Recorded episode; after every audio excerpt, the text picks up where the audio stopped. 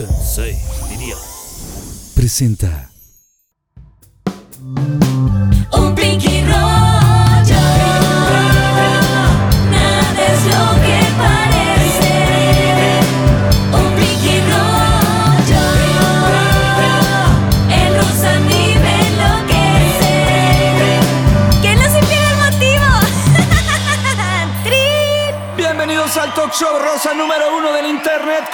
Ustedes, Adal Ramones. ¿Qué tal, señores? Buenas noches. ¿Cómo están? ¿Qué? No, es que no oigo. No, no, el monólogo no. A ver, a ver, el monólogo cuesta, cabrones. ¡Queremos monólogo! ¡Te cállate tú, güey! A ver, paguen monólogo, paguen, cabrones. Señores, hoy tenemos un gran programa. Me van a entrevistar y también van a entrevistar al pinche Mauricio Castillo, al Peloy, al Lalo España, a ellos y no va a haber ni monólogo ni nada, ¿ok? ¿Qué?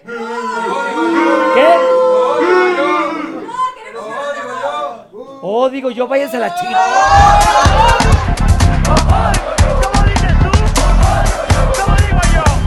¡Vente! ¡Sácate! ¡Sácate! ¡Ey, ey! A ver, a ver, espérame. eh, Tienen, pro- tienen prohibido toda persona que me conozca en la vida hacerme lo de lo digo yo.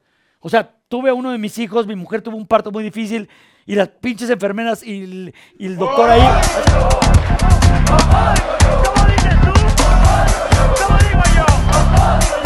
Ya, sa- ya, ya, ya. Señores, Pinky Promise, jueves 9 de la noche, ¿ok?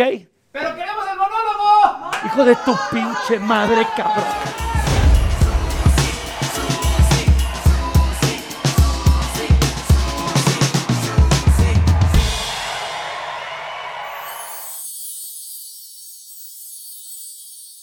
Esta semana en Pinky Promise nos acompañan tres icónicos y divertidísimos conductores de la televisión mexicana.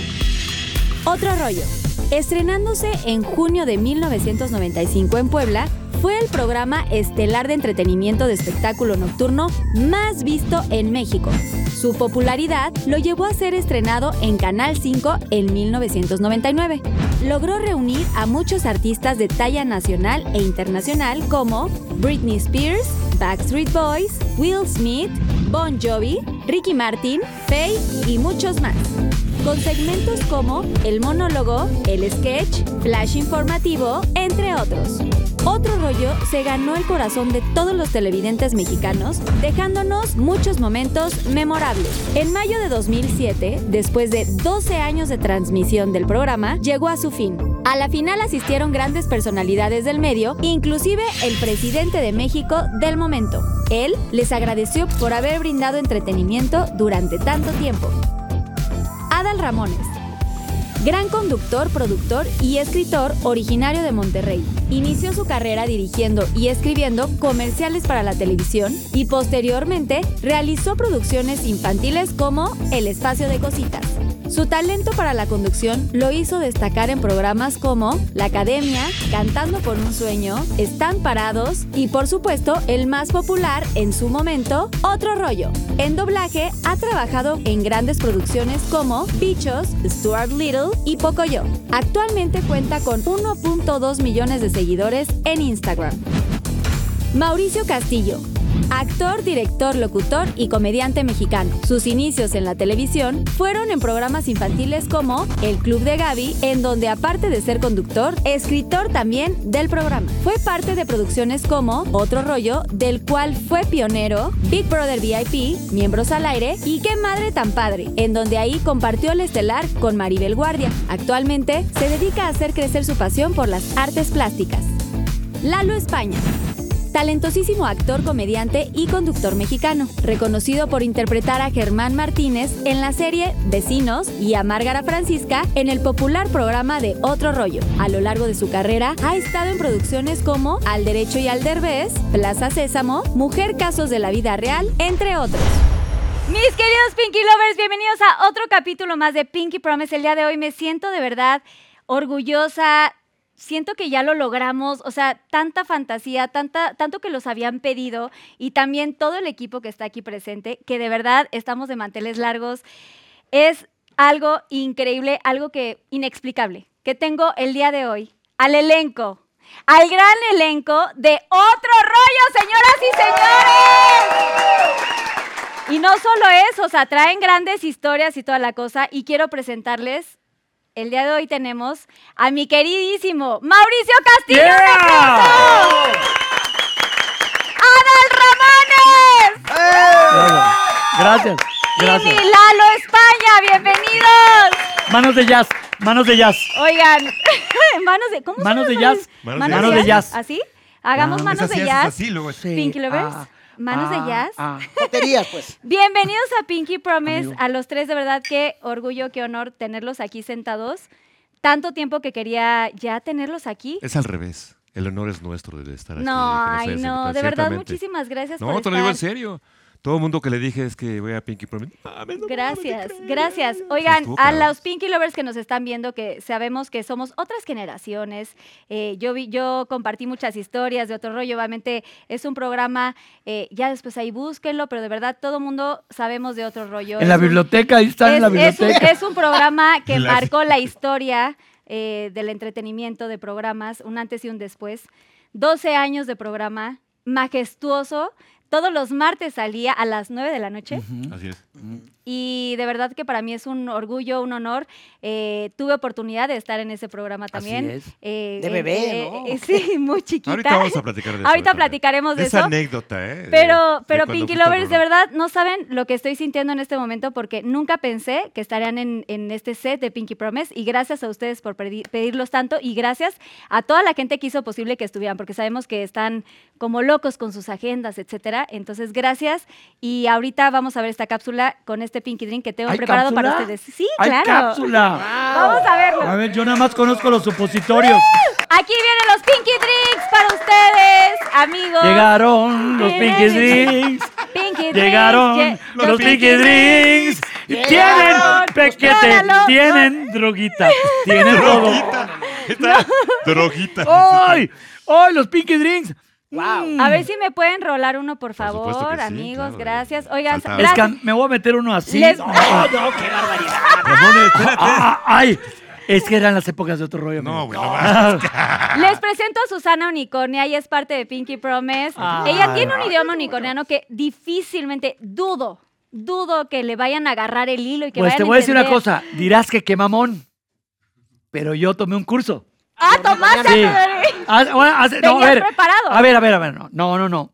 Hace muchos años, y la verdad no quiero mentir, hace muchos años, yo andaba de excursión en las estepas de África y de repente un cabrón de ahí, de la, de la gente que me llevó, ¿Sí? dijo, Un este- se llaman esteparios. sí, un, este- las- un estepario, un estepario que viviera en estepas, me dijo, "Oh, oiga, señor Ramones. Claro, lo dijo en, en- en idioma de ahí de África. Digo, ¿De África? Sí, digo, umba, umba, Umba, umba, güey. porque el güey, eh, porque el güey era africano y vivía allá. Y dice, palabras más, palabras menos, porque no quiero mentir. Me dice, oiga, señor, a ver si de puro pedo, así lo digo, bunga le popta poyet, poyet, poyet es pedo. bunga. Bunga le copoyet, Poyet. dimgota de unicorni. Y yo dije, yo dije, ¿cómo? ¿Unicorni? Entonces, le digo yo a Miguel, digo, ¿qué dijo este cabrón? Digo, que tal vez de puro pedo te encuentres un unicornio. Oye, De oye, puro pedo. de puro Años pedo. después. No, no, no. Vemos al unicornio. Y yo dije, chingo a mi madre si no me lo llevo a México. No, mames. Así ¿Te lo dije. llevaste? Y lo hago, fum, fum, lo agarro, ¡za! Firmé todos los papeles, pagué los impuestos, el rollo, tal, rollo. Lo vacunaron al cabrón y lo tuve en un rancho ahí por Cuautla. Y ahí, ¿Descubriste? sí, ahí vi que hablaban. Urniconiano. Hablaban Unicorniano. unicorniano. Espérate, ojo, Pero hablaban como pendejos, si nomás era uno. hablaban ellos. O Los sea, unicornios. los unicornianos hablan. Ya Yo sé, nunca güey. dije, Pero tú nada más te trajiste uno a Cuautla. pero con, el- con, con lo que hablaba ese pendejo aprendí. Yo también estudié los dos idiomas, urniconiano. Ese, señores, no duden, él es políglota. Si algo tiene, si algo sabe hacer, Manejar es las lenguas. Bienvenidos. Bueno, Susana Señores, adiós. Uchi, uchi. Gracias, Susana. Uchi, uchi, uchi, wishu. uchi. Oigan, 18. salud. Bienvenidos a Pinky ¿Cuál es el mío? Promise. Gracias. ¿Cuál- Se ¿Ya, lo perdieron? ¿Sabes qué es lo que me caga? A los Ojos. Que yo cuento si una no- anécdota valiosa y creen que es pitorreo y no es real. No, real. no te creo que hayas tenido un unicornio. Lo tuve. Oigan, apoyo, no. apoyo porque si no, no follo. De hecho, es familiar. Es familiar Apoyo, de- apoyo. Apoyo porque si no, no follo. Apoyo. Sebastián Yatra lo dijo en algún momento aquí. Mm. Uy, Sebastián. Y Yatra, por si ¿con quién acaso, ¿no? Ay, mi Oye, Sebas. este. Oigan, Pues qué padre estar aquí. ¿eh? bienvenidos. Padre. bienvenidos bienvenidos a Pinky Promise. Este capítulo se llama Otro Pinky Rollo. Ay, me gusta. Obviamente. Me gusta. ¿Les encanta el Eh, capítulo? me Me, gusta. me encanta mucho. Qué fantasía tenerlos. Y- y está en dos partes, Este es capítulo uno, capítulo dos. 1, capítulo 2. Es una gran fantasía tenerlos. Qué orgullo. Es un homenaje de verdad a todo el programa, a todo lo que hicieron durante 12 años, además de sus carreras que hicieron antes y que creo que los tres y todo, toda la gente que, que- que fue parte de otro rollo tuvo un antes y un después. Que ahora ya están haciendo otras cosas, que obviamente tienen unas carreras impecables, pero locutores, pero conductores, este, comediantes, este, eh, eh, tú haces todo, todo lo, la- lo plástico. Sí, director también. Director, y escritor, productor, y sí, productor, o sea, hay- todo tenemos se una- digamos, un pergamino de, de talento en este Pinky Promise el día de hoy. Y me encantaría de verdad que además de compartirnos historias, que me cuenten ahorita, antes de que nos empecemos a lebrestar, No qué viene ahorita de lo que están haciendo antes de, de empezar como la plática un poquito más. Acuérdense que son dos random. capítulos, no mamen. O sea, Espérame, espérame, re- repartan las historias. para que haga repartan- más despacio. Repartan las historias. Sí, pero el Nada más, segundo vienen los dime. Mercury, no nosotros. Mi Mau, vamos a contar historias de otro rollo, porque obviamente Sí, eso obviamente, es algo obviamente. que queremos Pero la contar pregunta muchísimo. específica fue qué, qué, qué tenemos aquí en proyección. Quiero hacia ahorita que Mejor que hablemos del ahorita. pasado, chinguen su madre. Vamos a hablar. Vamos ¿quién a empezar de atrás. Vamos a empezar de atrás. hablaría- Vamos a empezar de atrás, España. Mejor de atrás. Es su programa. A ver, otra vez. O bueno, ¿quieren que empecemos con lo de No, otro rollo? no, no, no. Me ¿Qué gustaría empezar con qué están haciendo ahorita.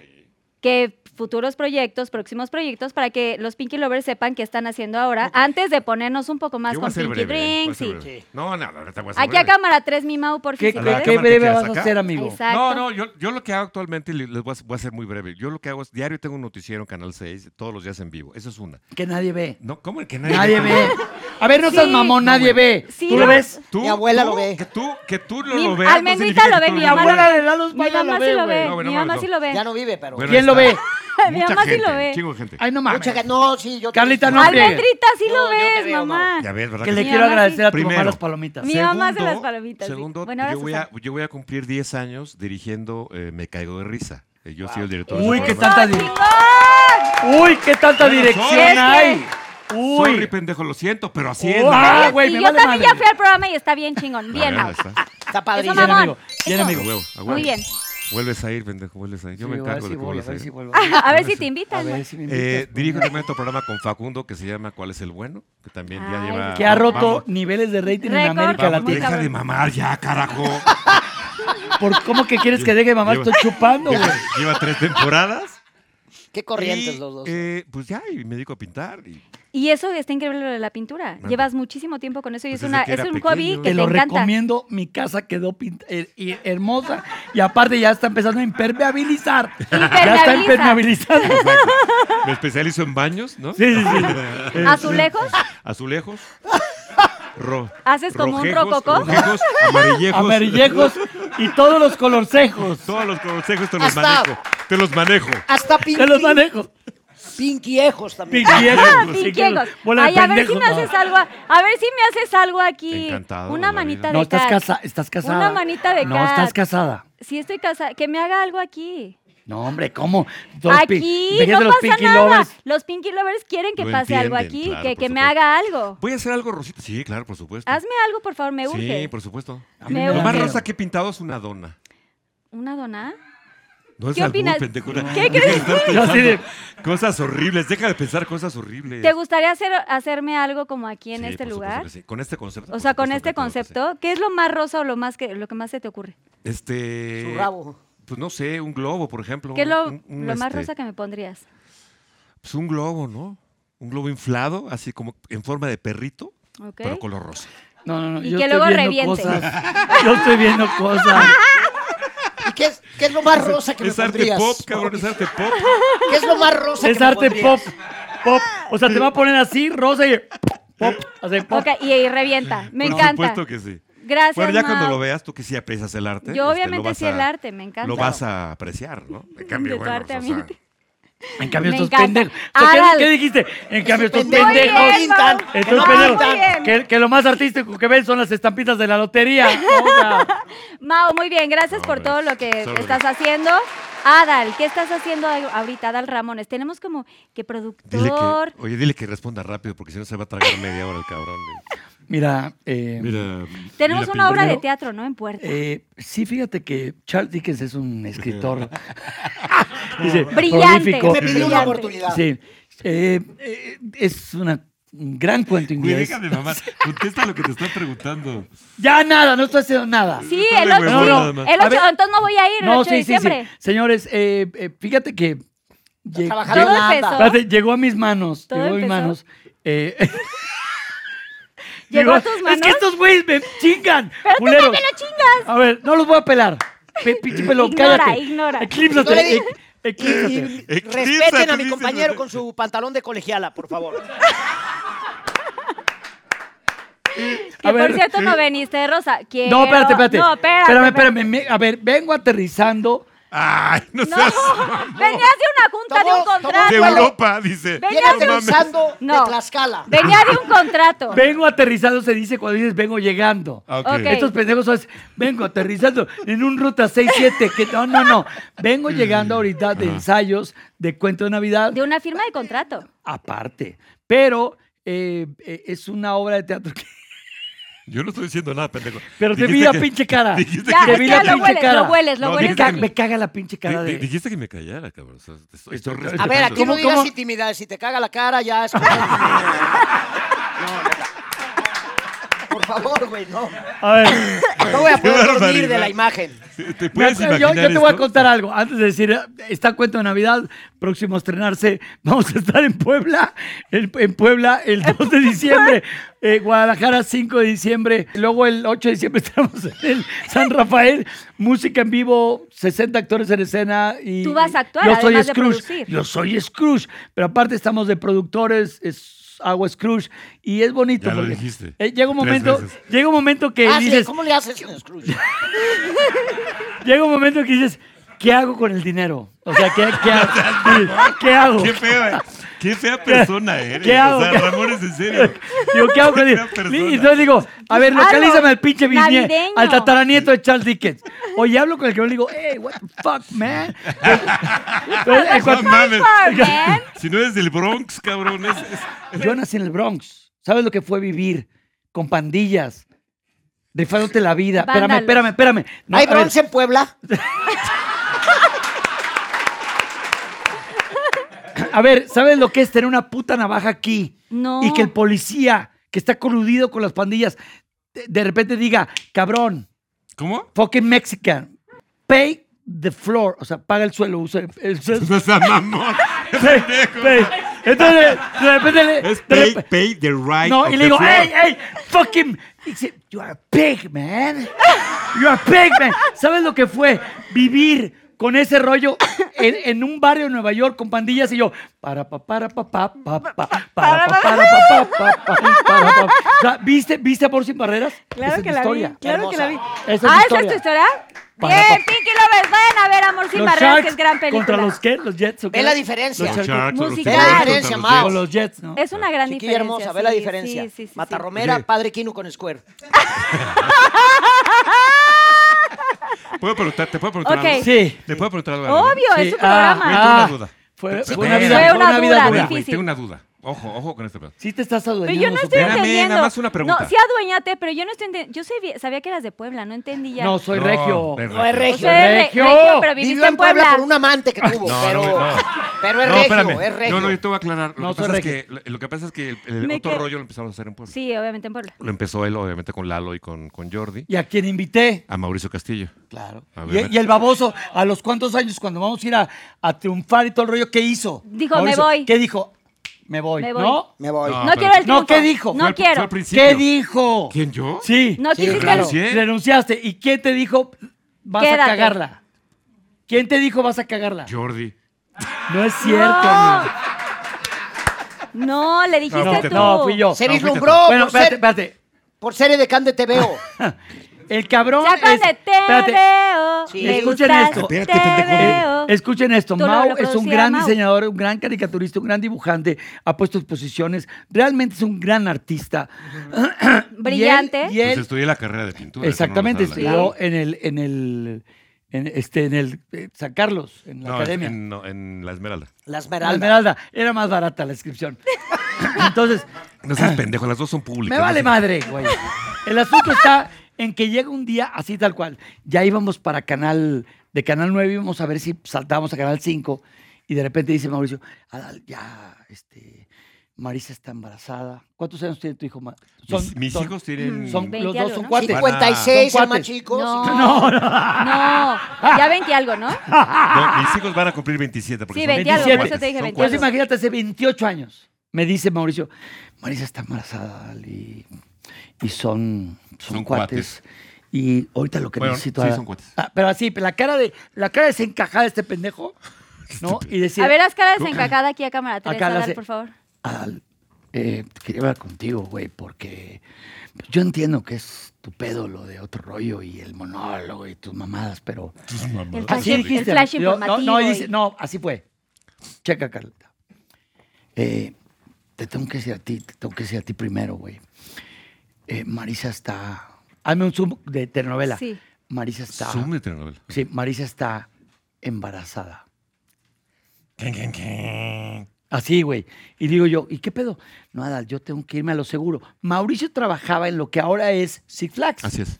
Entonces, Mauricio, que es un gran artista, la verdad, un gran artista, lo contrataron para diseñar un montón, o sea, todo lo que es diseño del, de Six Flags lo contrataron a Mauricio. ¡Qué ¿no? chingón! La verdad, ¡Qué la verdad. chingón! Él diseñó ¿Te acuerdas el juego que falló?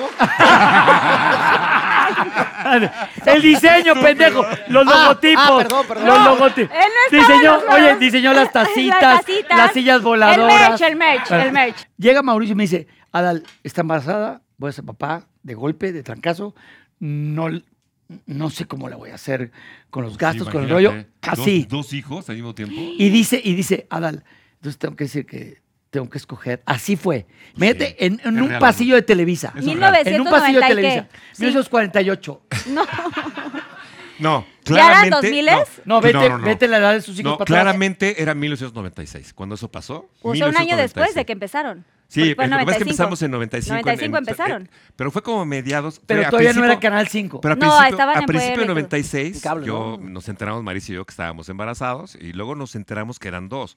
Ahí fue cuando yo hablé con Nada y le dije, güey, yo necesito algo como más seguro, ¿sabes? Yo no, yo no vislumbraba, la verdad, de, la- No, verdad. no tenías de la lo que podía pasar con. Este cabrón no creía en el- la verdad. Dije no vislumbraba, No, cabrón. ves- ay, ay, ay, no, güey, no creías, cabrón.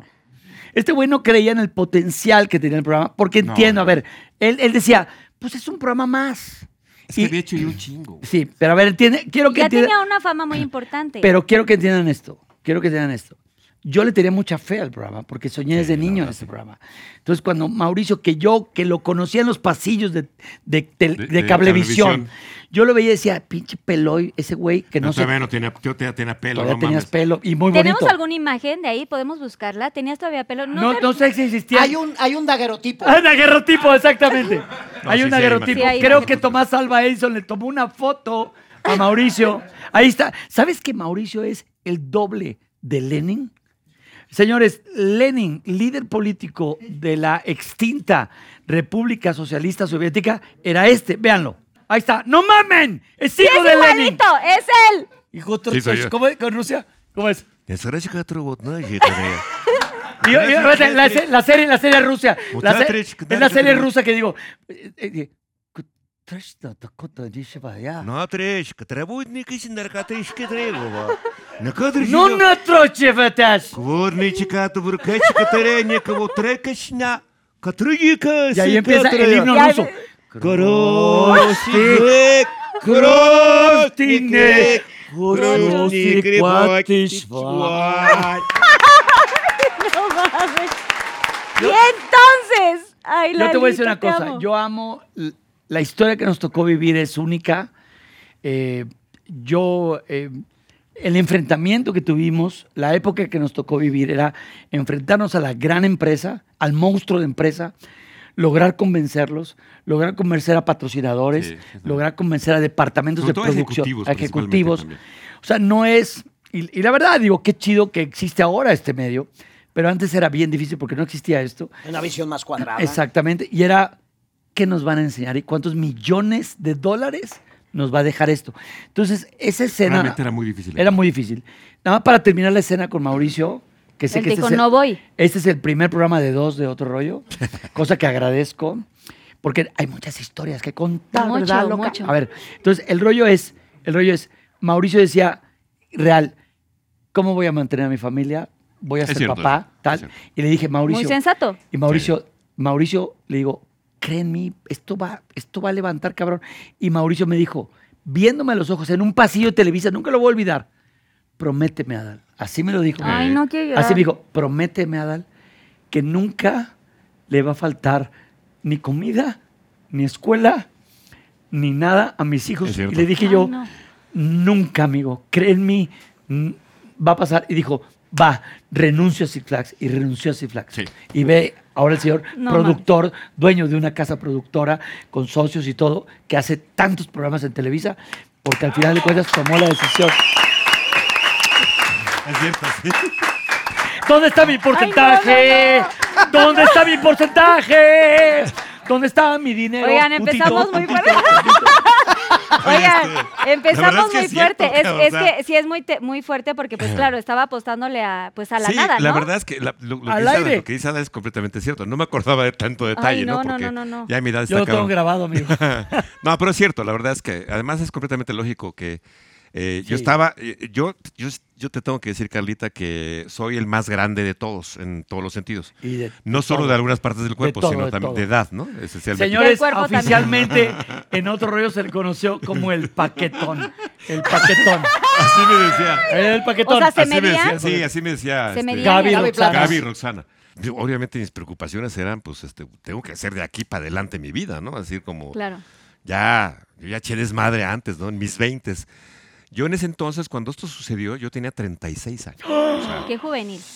sí, bueno, te- tenía quedé 36. frizz. Cuando nos hicimos famosos con otro rollo, fueron, fueron después de, de los 40, en mis 40. Yo antes de los Cuando 40. otro, Los 40 cuando otro rollo buenos. fue el top, con el gran carnal y todas estas cosas que hicimos ya de top, fue en el 2002, yo tenía Sí, 42 reverencia. años. Y en ese momento Cuando la, estamos gente, en la cumbre. cuando la gente ya me reconocía en la calle y me decía, tú eres Mauricio Castillo del otro rollo, yo tenía 42 años, ya sabes. Mira, Y yo había pe- este, pedaleado muchísimos años desde los 20, empecé a trabajar en televisión. Ok. Y ya es todo lo que- Lalito. Espérate, no, es, es que me quedé pensando en esta parte y también quisiera como que Lalo Lalo vale madre. compartiera, No, güey. de- Lalo contara vale en qué momento Lalo es un duende de Santa Claus. Y ahorita ya hacemos el muégano. O sea, que le rogaste igual a. Le a rogué. Lalo. Sí, fíjate, de- eso es real. ¿cómo Y, Lalo? Lalo te lo puede contar. historia. Yo le había rogado a mi ex esposa, le rogué un año para que fuera mi novia y bueno, ya lo demás es historia. ¿Cuál de las nueve? Ya cállate. este, tengo dos hijos con Gaby, Paola de 22, Diego de 13. Les mandamos Pero, besos, Pau. No, de verdad. Y cuando yo veo a Lalo, lo veo en teatro, eh, él no me conocía todavía, lo vi en teatro, lo vi en cosas y decía, qué histrionismo este cabrón. La verdad es, es, es, es- es un diamante este cabrón. ¿Vas a llorar otra vez? No. No lo sé. No o no lo sé. ¿Sí sabes que el llanto da rating, amigo? Ya sé, güey. A huevo. Entonces, entonces yo veo a Lalo. No, espérate. Y entonces le digo yo a Lalo, Lalo, porque de repente yo veía a Lalo, Lalo, quiero que formes parte del cast de otro rollo. Según yo, me creía que tenía visión para el cast. Entonces decía, este cabrón, y, este- y uno se la cree, ¿no? Y, y- entonces yo vi a Lalo y decía, no mames, lo vi en teatro, lo veo en un soliloquio, en, en- en el helénico, lo veo en tal, y decía, este güey es una riata. Y entonces le digo, Lalo tal, ¿y sabes qué me dijo este hijo de la chingada? Oh, caray. Así, no, así tal cual. Tal cual. No, va no, no estoy mintiendo No en te mis historias. mentir, no te no. Me dice, Adal, muchas gracias. En su pedo disque actoral que tenía de. Hipster, Dice, Adal, gracias, Disque güey. Muchas gracias. Yo me dedico a otra cosa. Gracias, gracias. En aquel entonces no salía del closet. En aquel entonces. Y me decía, Y Adal. veía los restaurantes de la Condesa así por ¿En la fuera. Roma o en la Condesa? Sí, no, te lo juro. Te lo juro, decía, decía, no mames, parece Europa y no conozco. Te lo juro. Estaba con mis roomies y decía, valiendo vértebra, pinches casi de comerciales de... Di, te quiero mucho, pero es muy difícil quererte. Ahora con cara de encabronado. ahora con cara- bueno, Y empezó a amigo, comer bisteces. yo lo dijo muy sutil lo del closet, güey, no mames. A ver, entonces, entonces eh, España... Violines- violines Espérate, again. Yo le digo, Sí. Lalo, Lalo, me encantaría que... ¿Y sabes qué me dijo este hijo de la chica? No, Adal, a ver, mi idea de actuación y mi rollo, eh, busco otro tipo de cosas. Le dije, déjate de mamada. Ah, no. O sea, sí haz mamadas. Sutil, ¿no? eh, las mamadas las ha hecho toda la síguelas vida. haciendo, síguelas Toda haciendo. Tú dale, dale, hazlas. Outside the closet, inside Pero- the closet toda la vida. Entonces, Tú haz entonces mamadas. me, me dice, me dice, me dice Lalo, no, güey, no, en- en- en- ya en serio me dice, no, Ada, yo tengo otra idea de tal. Y llegó un momento en que en la fiesta de, de Año Nuevo, en la posada de Televisa, en, ese, en esa posada de Televisa me dice España, Adal, gracias por tu ofrecimiento, pero yo, yo me voy a ir a Azteca. Entonces dije, güey, ¿de qué estás hablando? No, no porque fuera azteca o lo que sea, pero le digo, amigo, acéptame. Un año le rogué a este güey. Un año. Cuando dijo, ok, Adal, va, le entro a otro rollo. Y después, ¿qué comió el señor? Bisteces. Bisteces. Eso, mamá. Comía suela de zapato y después Yo te bisteces. voy a, te voy a Y eso contar que nada nomás más. me pagaban lo de landa este culero. No es, ci- No, no es no. cierto, cabrón. Se les voy a contar nada más brevemente dos anécdotas que tienen que ver con dos sketches que hicimos en otro rollo que fue como un parteaguas. Me parece muy importante mencionarlo. Uno, Me encanta. eh, que un- uno que hicimos con Consuelo Duval, eh, un servidor y el señor Adal Ramones, que fue completamente improvisado y que fue una maravilla de sketch. Improvisamos mucho. Porque llegamos al set y estaba vacío, no le habían puesto los muebles. Entonces estaban las paredes y las cortinas y la ventana. Y Adal dijo, ¿por qué no hacemos un sketch aquí sin los muebles? De un vendedor que le quiere vender un departamento a una pareja. Contamos la historia. Tú eres la pareja. Sí, con toda la pareja, no sé qué. Y entramos, eres hicimos raíces. un ejercicio de improvisación y se grabó el sketch y quedó lindísimo, ¿no? Quedó muy padre porque Allá andan en internet, culeros. por ahí lo Vean pueden en ver. YouTube, Pinky Lovers. Después hicimos otro donde Lalo, este, también, este, Adal, un servidor, no sé, no, estaba Jorge Alejandro, creo. Sí. También. Sí, sí, sí. ¿El del hospital? el de, no, el, del, De el de los las borrachos. etapas, las etapas Ah, de Las los borrachos. etapas de la Sin borrachera. guion, Ese, sin ese, guion. ese, ese sketch también Ha se tenido hizo, millones, también se millones y hizo millones. sin guion. O sea, fue así, vamos a Sí, ver qué sale. nada más se presentaban las diferentes etapas de los borrachos y fue un hit, porque además cada quien hacía un personaje en este proceso de que De No la- bebo, La- la- Yo no era el bebo, jefe. no bebo, tú No, decías. yo, yo, yo era el jefe y lo No, Él chequé. era el jefe. Y eran mis, em- eran mis, mis sub- subalternos en la empresa. Entonces me invitaron a la fiesta y, licenciado, bueno, ¿Por qué no vemos un pedacito, amigo? vamos a Hay ver. que ponerlo, vamos a, ver, va. verlo. Etapas de los borrachos. Vamos a verlo. Vamos a verlo. Esa parte que hermosa, es preciosa. ¿eh? Ahí está la mamá. Bueno, Ahí están todas las etapas. no Ni lo vimos, ni lo vimos. Señores que están viendo, señores que están viendo el programa. Nada más- engañan. Es al que si vamos a poner no cosas. Si lo vamos a poner sí, espérate. Pero la la, verdad, le quiero explicar a la gente. La verdad, o sea, ni soltaron el video aquí ni nada. Nada más dijimos, vamos a verlo. Y alguien dijo, tres, dos, y dijimos, no mames, qué bonito. Ya. O sea, Pero no lo vimos. nos No acordamos. lo vimos, es un engaño. Pero no es un Pero- engaño para los que sí No, ya lo vivimos sé, esa obvio- época. obviamente. Qué bonito, qué Pero bonito. entonces, Y ese ahorita fue vamos a seguir parteaguas, porque compartiendo. entonces Adal, Adal, te voy a decir algo también que a lo mejor no sabe nadie.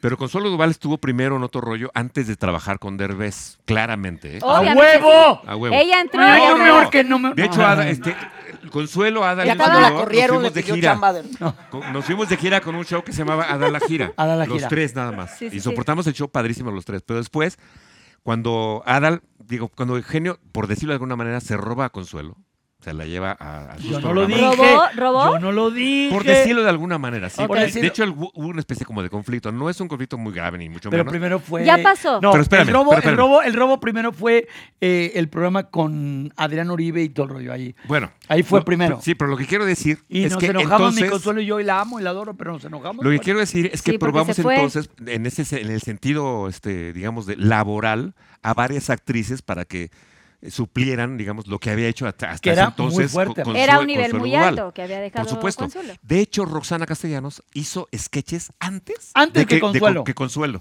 Pero como tuvo una relación tóxica, la de, ¿Con quién? te digo, no voy a decir. Ah, bueno, pero es un güey mamado de ojos verdes que hace novelas medio tóxico.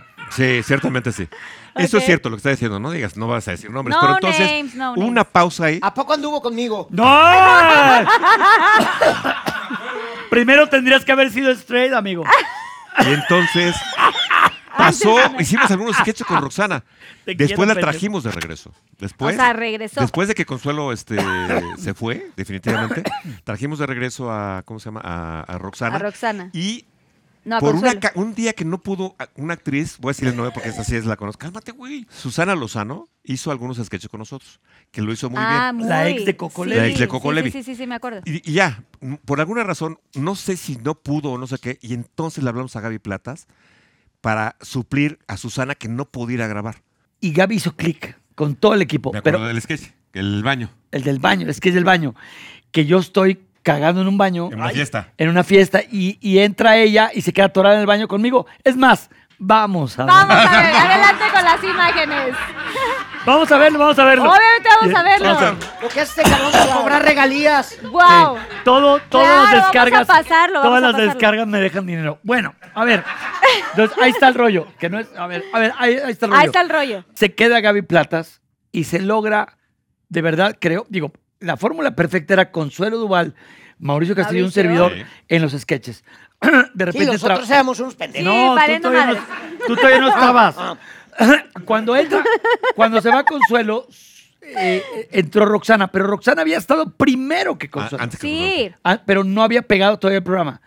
Regresa Rox, que es mi vida, La mi vida. Y. Gavilán, Gaby, de verdad, Gavilán, Gaby Platas.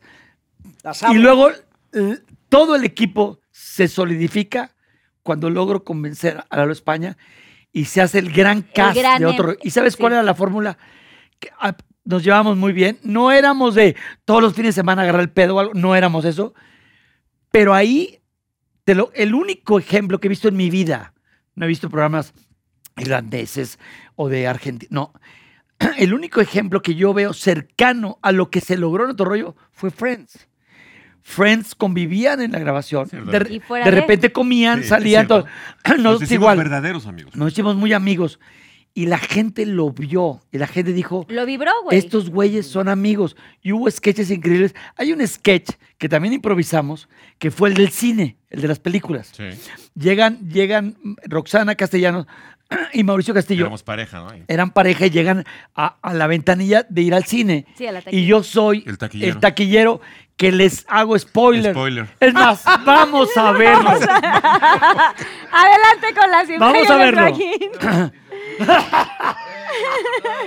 Recuerden que gano de cada descarga. Venga. Me encanta. A ver, ya me hablaron de todo este cast, de todo lo que vivieron eh, brevemente. Lalo, o sea, cuando tú dices, sí, sí, me voy a quedar ahí. Ah, bueno, primero, exacto, te faltaba esto. O sea, ¿de qué estás haciendo? Proyectos, toda la cosa.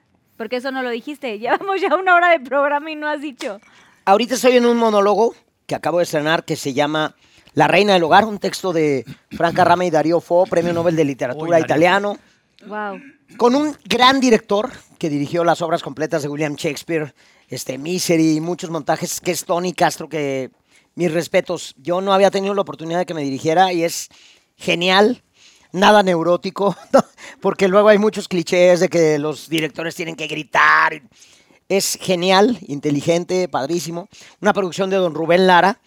Y estoy todos los jueves en el Teatro 11 de Julio, ahí en la Ay, colonia. Narvarte. Te voy a ir a ver. Sí, ¡Vayan ya, a Vaya a verlo, verlo. Pinky Ya vi el material. Lovers! Es más, vamos a ver algo de lo de. Sí. Vamos a ver. No, no, no. Un no. poquito. Y estoy con mi canal, Garnacha Channel, para que se suscriban. en- Garnacha Channel, vayan a seguirlo, Pinky Lovers. Y sabes que del personaje que salió de Big, del Gran Del Carnal, Gran Carnal. que el Gran Carnal fue la parodia de Big De Brother. Big Brother. Entonces, Big Brother, eh, que es que era Endemol o que era, amigo? Endemol. Era Endemol. De hecho, sigue a- siendo. ve- vende a Televisa, ahora le llaman la casa de los famosos. Así es. Pero es Big Brother. Es el, Es es Big el- Brother, Big es Brother, Gran exactamente. Hermano. es el formato. de Es Big el Brother, formato. Eh, Televisa compra los derechos y hubo un gran problema, tú recordarás en otro rollo. Sí, claro. un, gran pro- un grave problema generado. Gracias a ti, pendejo. que por cierto lo generaste Vamos tú. a ver. eh, no, no, espérate. No, no, no. No, espérate, espérate, espérate, espérate, espérate. Ushi, ushi, ushi, ushi, ushi, ushi, No es posible, Ushi. imbécil. Entonces, escucha esto. Escucha esto. Televisa compra eh, la licencia para hacer Big Brother y se hace una gran parafernalia eh, vamos, se, se No, pues era el selecciona. proyecto de la empresa. Era el proyecto de la empresa muy costoso, millones de dólares. era- le estaban apostando a todo. Exactamente, construyen la casa de Big Brother y de repente un domingo, un domingo, o un sábado más bien tal vez, o domingo, No era domingo.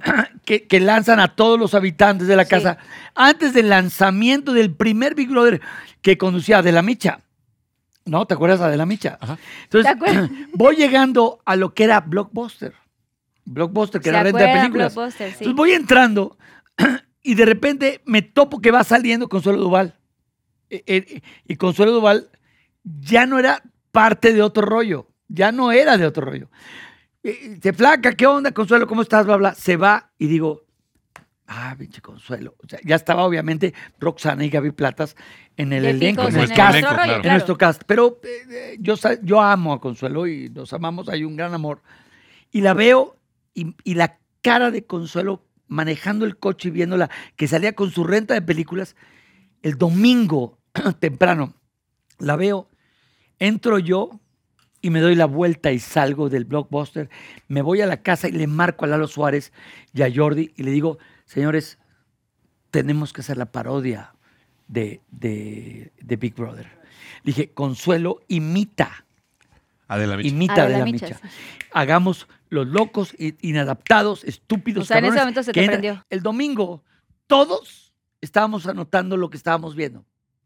Entran, se presentan, el rollo, la casa, ¿qué pedo? Hay un confesionario, hay un tal, tal, el domingo. El, dom- el- lunes en la mañana, Sí.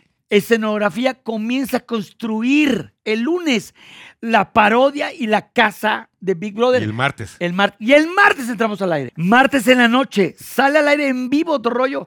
Consuelo Duval con una, con una nariz de, eh, postiza, hace de Adela Micha. No sé qué. Y entramos todos de Gran Carnal. Dame la micha. De Adela, de Dame la Micha. Dame la Micha. micha. Entramos de Gran Carnal y comenzamos cada martes a hacer la parodia de lo que veíamos en la ¿Lo que semana. pasaba? Sí, pero que no hacíamos, es- hacíamos una... Exacto, hacían un sketch. Exactamente. ¿Dónde fue la magia? ¿Dónde estuvo el gran... La verdad, no nos engañemos. Televisa gastó millones en la licencia. No nos engañemos, es real. Sí. Pepe Bastón, que es un gran amigo querido, hizo la negociación con Endemol para comprar lo que hoy es la Casa de los Famosos, que fue Big Brother. Y nosotros hicimos la parodia una vez a la semana. Y tuvimos más rating, más venta, ojo, más venta que el programa que costó millones comprar la licencia, que era un sketch. Eso Así fue. Así fue. Pero No de cierto, verdad lo que es estás diciendo es cierto, pero creo que todas las piezas que juntaste o jun- se, juntaron Se juntaron, en el cast fueron tan, o sea, tenían que estar cada uno de ustedes para lograr esta situación. O sea, lo que estás diciendo es que no importa cuánto dinero le hayan invertido al proyecto, no importa cuánto hayan, o sea, cada uno de ustedes tenía una magia particular y que juntos hacían magia, o sea, hacían como Teníamos que que sucediera. coincidir porque es parte de Tenía la que, historia de tenían cada este. Claro, este obviamente. momento. Circunstancialmente, digo, se dio todo, digamos. Lo podemos decir de muchas maneras. El Claro. universo, se, ¿no? Los Sí. planetas. Sí, todos los dos se alinearon. todo se alineó. Pero también hay cosas muy bonitas y también hay cosas muy feas. Supongo que obviamente el programa, otro rollo, a ver, para los Pinky Lovers que, que nos están viendo, este programa se hacía totalmente en vivo todos los martes a las 9 de la noche, pero no nos perdíamos otro rollo desde el monólogo, el sketch, los invitados, o sea, tuvieron grandes invitados que, bueno, y no había ni siquiera redes sociales. O sea, sí, de verdad, eh, eh, fue un programa que marcó, es lo que digo, o sea, es un antes y un después. Ustedes hacían eh, todas las tendencias Yo y te todo a lo decir- que estamos viendo ahorita y No, aprendimos Me muchísimo voy a de... permitir decir algo porque si no, este vez se va a tardar dos horas en contarlo. La madre, cabrón. No, no es cierto, no es cierto. Oye, lo que pasa es que te voy a decir algo que, que también es, es- es real.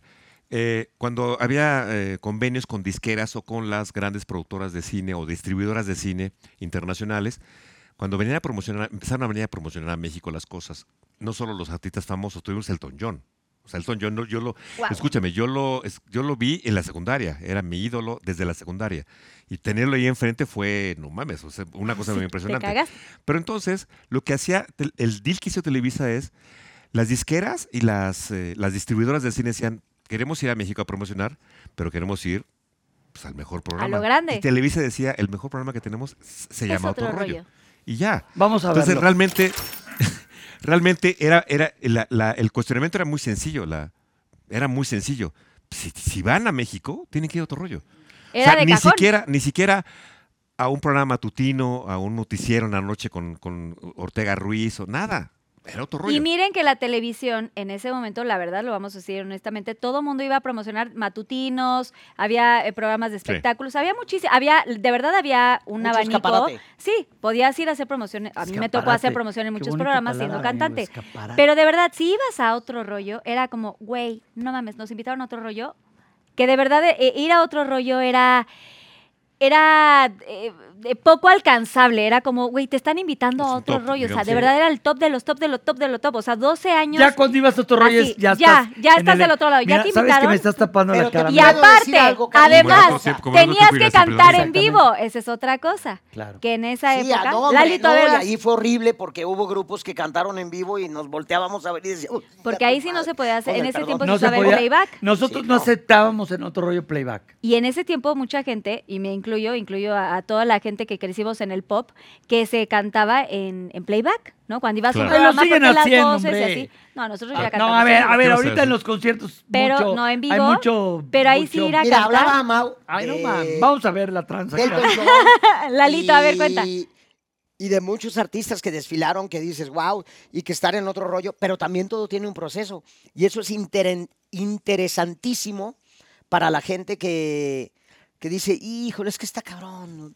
Sabes que en los primeros programas que hicieron ellos en Puebla, porque pues, yo no estaba, Era muy joven. iba Jordi al Sambors, neta, a convencer al grupo versátil de- del 2 Del por 1 momento. de, de la hora feliz de Sambors. Allá en Puebla. en Puebla. Oigan, tenemos un programa que se llama Otro Rollo, chavos, y no sé qué. Les decía Jordi, y se los llevaban al programa. A otro Y rollo. de eso transmutó a tener a Elton John, a tener No, pues es que tuvieron a grandes a de estrellas. De verdad es que 12 años no, no se, se dice fácil, pero 12, no es nada 12, fácil. fueron 12 muchos. años. Y lo más cañón de todo, bueno, ahorita me quiero que me cuenten cómo fue la despedida, pero también quiero que me cuenten las cosas terribles. O sea, supongo que dentro de toda esta magia, dentro de todo este éxito, de todo lo que pasaron padrísimo, hubo cosas como que fue difícil, de pronto la convivencia, oye, estamos en vivo, seguramente hubo como fracturas, de pronto tenían como problemas entre ustedes. Fíjate. Mira, para ponerse de Mira, acuerdo. mira. Ay, no, no es cierto. No, salud, salud. No, de pronto pueden tener problemas como No, todo. ¿Me estás tapando la cara? ¿Cómo? Que no se pierda el motivo. Que No, se- les voy a decir algo, les voy a decir algo. Tengo que ser muy sincero. Podríamos inventar historias, que no Carlita. se pierda el motivo. Y podríamos inventar historias truculentas de no, porque la verdad te voy a decir una cosa, fueron 12 años. eh, Lalo estuvo en menos años de los Como 12. cinco. No, estuviste más, No, como, como 7. 5 6. Como sí, 7. no, 5 6. Un poquito más, Eh, ¿no? realmente Más, quiero más. decirte, como 7 años tuvo Lalo. Déjame decirte que nunca hubo un roce. Eh, Bueno, sí, yo- pero estabas dormido. Y no te diste cuenta. Pero Y siempre no te la diste vaselina. cuenta. Ay, Ramones. Es que, güey, pues, no, tengo que, tengo que decir esto real. Éramos un grupo muy sano. La verdad, muy sano. Eh, Ya no. Pero Ya no. sí. Ya pasó esa época. Velo. nunca hubo problemas de alcohol. Nunca hubo problemas de, de drogas. Eh, éramos un grupo que nadie llegaba desvelado, trasnochado. No era, lamentablemente tengo que tocar este tema, Friends, que era lo más cercano a nosotros. Nosotros éramos Friends. Eh, Friends, ten- tenemos la pérdida hace Sí. De poco Matthew Perry. de Matthew Perry. De Matthew. Y, y- y de repente dices, ¿cómo lidió tantos años con la droga? Y él comenta en su biografía Ajá. que llegaba incluso a grabar totalmente drogado o alcoholizado y no recuerda algunos años de las grabaciones de Friends. Nunca existió eso en otro rollo. Y yo conozco, y no digo nombres, de personas que están en realities, en programas tal, que llegan alcoholizados, que tienen que cortar la grabación, que llegan a sus cabinas de radio totalmente tomados. Tal. Nosotros no vivimos eso. Nosotros éramos, éramos otra generación. Eh, nosotros luchamos no por la fama, luchamos por realizarnos.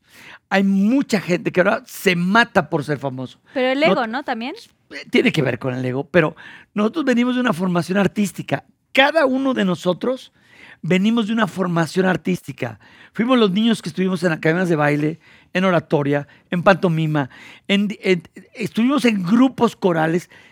Somos o fuimos niños, Gaby, Roxana, Lalo, eh, eh, eh, Mauricio, tu servidor, Jordi, que Jorge Alejandro. quisimos, Jorge Alejandro. que quisi- Jorge Alejandro, Alejandro. que quisimos ser artistas. Eso es No, no quisimos ser, porque no existía, no, quisi- no existía en la etiqueta de package La de necesidad de tener likes por meterte condones por la nariz. amigo, o- no.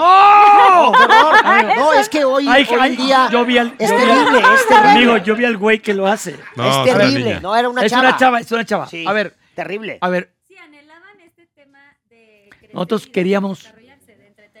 Carlita hermosa, nosotros queríamos trabajar en el show business. Nosotros queríamos trabajar si nos pagaban o no nos pagaban. Nosotros queríamos hacerlo. Cuando yo convenzo a Mauricio, cuando yo convenzo a tal, cuando yo me tardé para que no renunciara el único escritor que tu- tuvimos dos escritores en otro río en toda la historia y dos hermanos. Primero estuvo Mauricio, Mauricio Jalife y luego la mitad de la temporada Gerard Jalife. Seis años y, y seis años. Seis años. Y yo los convencía, cabrón, no, sigue tal. Porque no existía el escribir un monólogo. Entonces decían, pero ¿qué es, qué es un monólogo? Y yo decía, yo vi en una parabólica, cuando era niño en Monterrey, a un güey que se llamaba Johnny Carson, que hacía stand-up o monólogo. Hacía Él, monólogo, él nunca, monologue. él nunca le llamó stand-up. su no programa. se llamaba Él le llamó ¿no? monologue Amándola. monologue, my monologue. Entonces decía, hay que hacer un monólogo, un monólogo. ¿Y cómo se hace? Y, y los primeros 10 los, los 10 meses de Puebla, Mauricio Castillo, Lalo Suárez y tu servidor, y Jordi, obviamente, era, no había escritor, era improvisar un monólogo. Y entonces nos fuimos haciendo en el camino. Nadie hacía monólogo, nadie hacía sketches de No este tipo. No existía. Entonces, ¿por qué de repente la gente dice que regresa otro rollo? ¿Qué tal? Porque fuimos los que rompieron la pared, porque no existía Sí, eso. rompieron Te voy a esquemas. hacer, te voy a- ya que está, te cosa el tema muy En la lindo. peda, en la peda, No, amigo. en la peda tú, pendejo. Ve, ve cómo me dijo. Oye, este- Defiéndeme, corazón. Oye, este, voy a contar una anécdota muy linda, porque además tiene que ver con lo que está contando Adal. Cuando eh, Adal me dijo, me habló, me habló por teléfono, me dijo, quiero que vengas, me dijo, quiero que vengas a grabar conmigo sketches a un programa que estoy haciendo en Puebla, que se llama Otro Rollo. Hace 30 años. Sí, casi, sí, sí. Casi Guau. 30. Ciertamente. Entonces me dije, le dije, pues órale va, ¿no? Entonces eh, yo fui, yo nunca, yo nunca, nunca me pagaron en Puebla. Yo no cobré. Nunca. En No 10 cobré un quinto. En 10 meses. Y pagaban Solamente- las casetas y... No, cobré pero solamente había comida y hotel. Comida y hotel. Comida y nada hotel. más. Ok, ok, ok. Pero te voy a decir una anécdota muy linda, porque llegamos al estudio y ¿qué hacemos en la chica? Y este güey dice, ¿por qué no hacemos un sketch? Estaba el set del noticiero de Puebla, del noticiario de Puebla. ¿Por qué no hacemos un sketch de un noticiero? Así fue. Y lo improvisamos. El primer sketch del el primer sketch que existió en la flash historia. Vamos a verlo. Flash, primer- flash, flash informativo. El primer sketch Flash, flash. El Al estilo inigualable de, de, Ma- de de Adal Adal Ramones y, y Mauricio Mauricio Castillo. Castillo. Castillo se llama. Entonces, el primer sketch que existió en la historia de Otro Rollo fue un flash informativo, que lo hicimos que en Puebla. cabe, que cabe mencionar que el gran maestro, escritor y director Eduardo eh, Luis Eduardo Reyes, Luis Eduardo Reyes, a quien le mando un saludo, hizo un ejercicio en el CEA con Eduardo Chilinsky y Julio Bracho, que son grandes actores, pero eran estudiantes aquel entonces. Entonces yo recuerdo que vi el ejercicio y dije, no mames, qué bonito, dos pendejos en un noticiero que se No llama Flash, nada. que, que no le sale nada bien y se llama Flash Informativo. Bueno, pasan los años, hacemos Puebla y le hablo a Luis Eduardo. Le digo, oye, Luis Eduardo, ¿puedo usarlo de Flash? Digo, güey, era un ejercicio de Dale, estudiante. sí. Solamente quiero tomar la idea de dos pendejos que hacen un sketch. Y el ¿no? nombre. Que son los Flash pendejos, Informativo. Flash, y, y déjame usar el nombre. Digo, güey, no mames, úsalo. Y lo demás, fue, primer Y sketch, putazo. lo demás fue historia. El primer sketch de Otro Rollo fue un flash informativo. Y el último, el último sketch de la vida de Otro Rollo, un flash un informativo flash en donde entró Emilio El. Azcárraga, El señor. sí, el señor. Y también quiero decir que el último Vamos a verlo. También hay que decir que se despidió el programa con, con en, en aquel entonces el presidente que tenían. Que ¿no? tenían o sea, o que teníamos. Ya que mencionaste Es que eso, siempre pregunto. lo, te- lo tenemos que decir, también lo tenemos que decir. Sí, sí, sí. El primer, este- Cuenten este el primero y el último capítulo. Este güey le, le pidió permiso a Vicente Fox cuando era candidato a decir, oiga, si usted gana, ¿puedo hacer sketches sobre usted? Eso es real. Y Vicente Fox dijo, ciertamente sí puedes hacer los Sí lo sketches que quieras, ¿no? El primer güey que imitó a Fox fue Mauricio Castillo. fui yo. En la historia. Antes del privilegio. De nadie, de, de mandar Antes del privilegio de mandar. A ver, hay que y recordar- antes de Andrés Bustamante, que también hizo a Fox. Hay que, hay que recordar esto. La política no Era intocable, ¿no? era intocable y más la televisión. La televisión ha sido la gran prostituta porque la televisión penetra, hace, Ah, caray. llega, Estuvo. llega a la, met- a la mente de la gente. Entonces, eh, los sketches políticos eran del, del bajo mundo, No eran era del prohibidos. cabaret. Eran prohibidos, además. Sí, eran que- prohibidos, el prohibidos eran el, el por lenguaje. Los, por los Claro, presidentes. y por claro. el lenguaje, Por el porque por el presidentes no se poder, puede digamos. Claro, hacer. pero recordemos que era la oveja negra la tele. ¿Dónde se podían hacer sketches políticos? En el cabaret, Sí, en el show, en la, ajá, en la carpa. en la carpa. Claro. Y recordarán, el güey, el papá de Ana Martín, Palillo, Palillo. que fue encarcelado, golpeado y todo por hacer Por hacer sketches. Ah, ahí estamos viendo De una foto de, de- de Palillo. Estamos ahí. Y entonces, Estás metiendo unos pedos al realizador. cabrón, que chambel, cabrón. ya, no, cha- ya no existe tal sketch. No, cabrón. claro, cabrón. Bueno, escucha, escucha esto, Carlita. De repente eh, me dice Emilio Ascargallán y el señor Bernardo Gómez, Adal, ¿cómo está eso de que vas a tener a los invitados tal? Digo, sí. Y me hablan 15 minutos antes de entrar al aire con el primer invitado político en otro rollo. Adal, vente a la oficina. Llego yo con los, con, aquí, Con, ¿Aquí? con los Kleenex aquí de maquillaje. Y me dice, ¿qué pasó? Rápido, rápido, tu lista de preguntas. ¿Cuál lista de preguntas? ¿Cuál lista de preguntas? Digo, en todos los años de otro rollo nunca hemos tenido. eh, o sea, yo improviso. Sí, bueno, sea, sale. Emilio Ascargallán, presidente de Televisa en aquel entonces, sentado en una cámara abajo en el piso diciendo. Yo le vi a la cara a Emilio que dijo, "La va a cagar, Sí, ahí da-". así, Bueno, sudando. Hay un tema delicado, claro. Ah, No, ahí te va, ahí te va nada más la historia. Fuimos portada, portada del Wall Street Journal en aquel entonces. El Wall Street Jour- Journal fue y sigue siendo uno de los eh, periódicos más influyentes en cuanto a la política ah, en Estados Unidos y a nivel global. Fuimos portada, en la portada, que ahí la están viendo, en la portada, ahí dice, ah, el título, el título es curioso porque dice Another Spin. O sea, una traducción. Otro rollo. O- Otro sí, rollo, Another Another Another Spin. spin. Pero ya Pero se no. Ni desviaron. con Fox ni con. Pero eh, entiendo, pero ya se desviaron. Sí. Y Fox, tú le preguntaste. No, le preguntó él. O tú le le preguntaste dijo, a le Fox. dijo, señor Fox, usted llega a ser presidente, ¿nos daría permiso de hacer sketches sobre su imagen, sobre usted?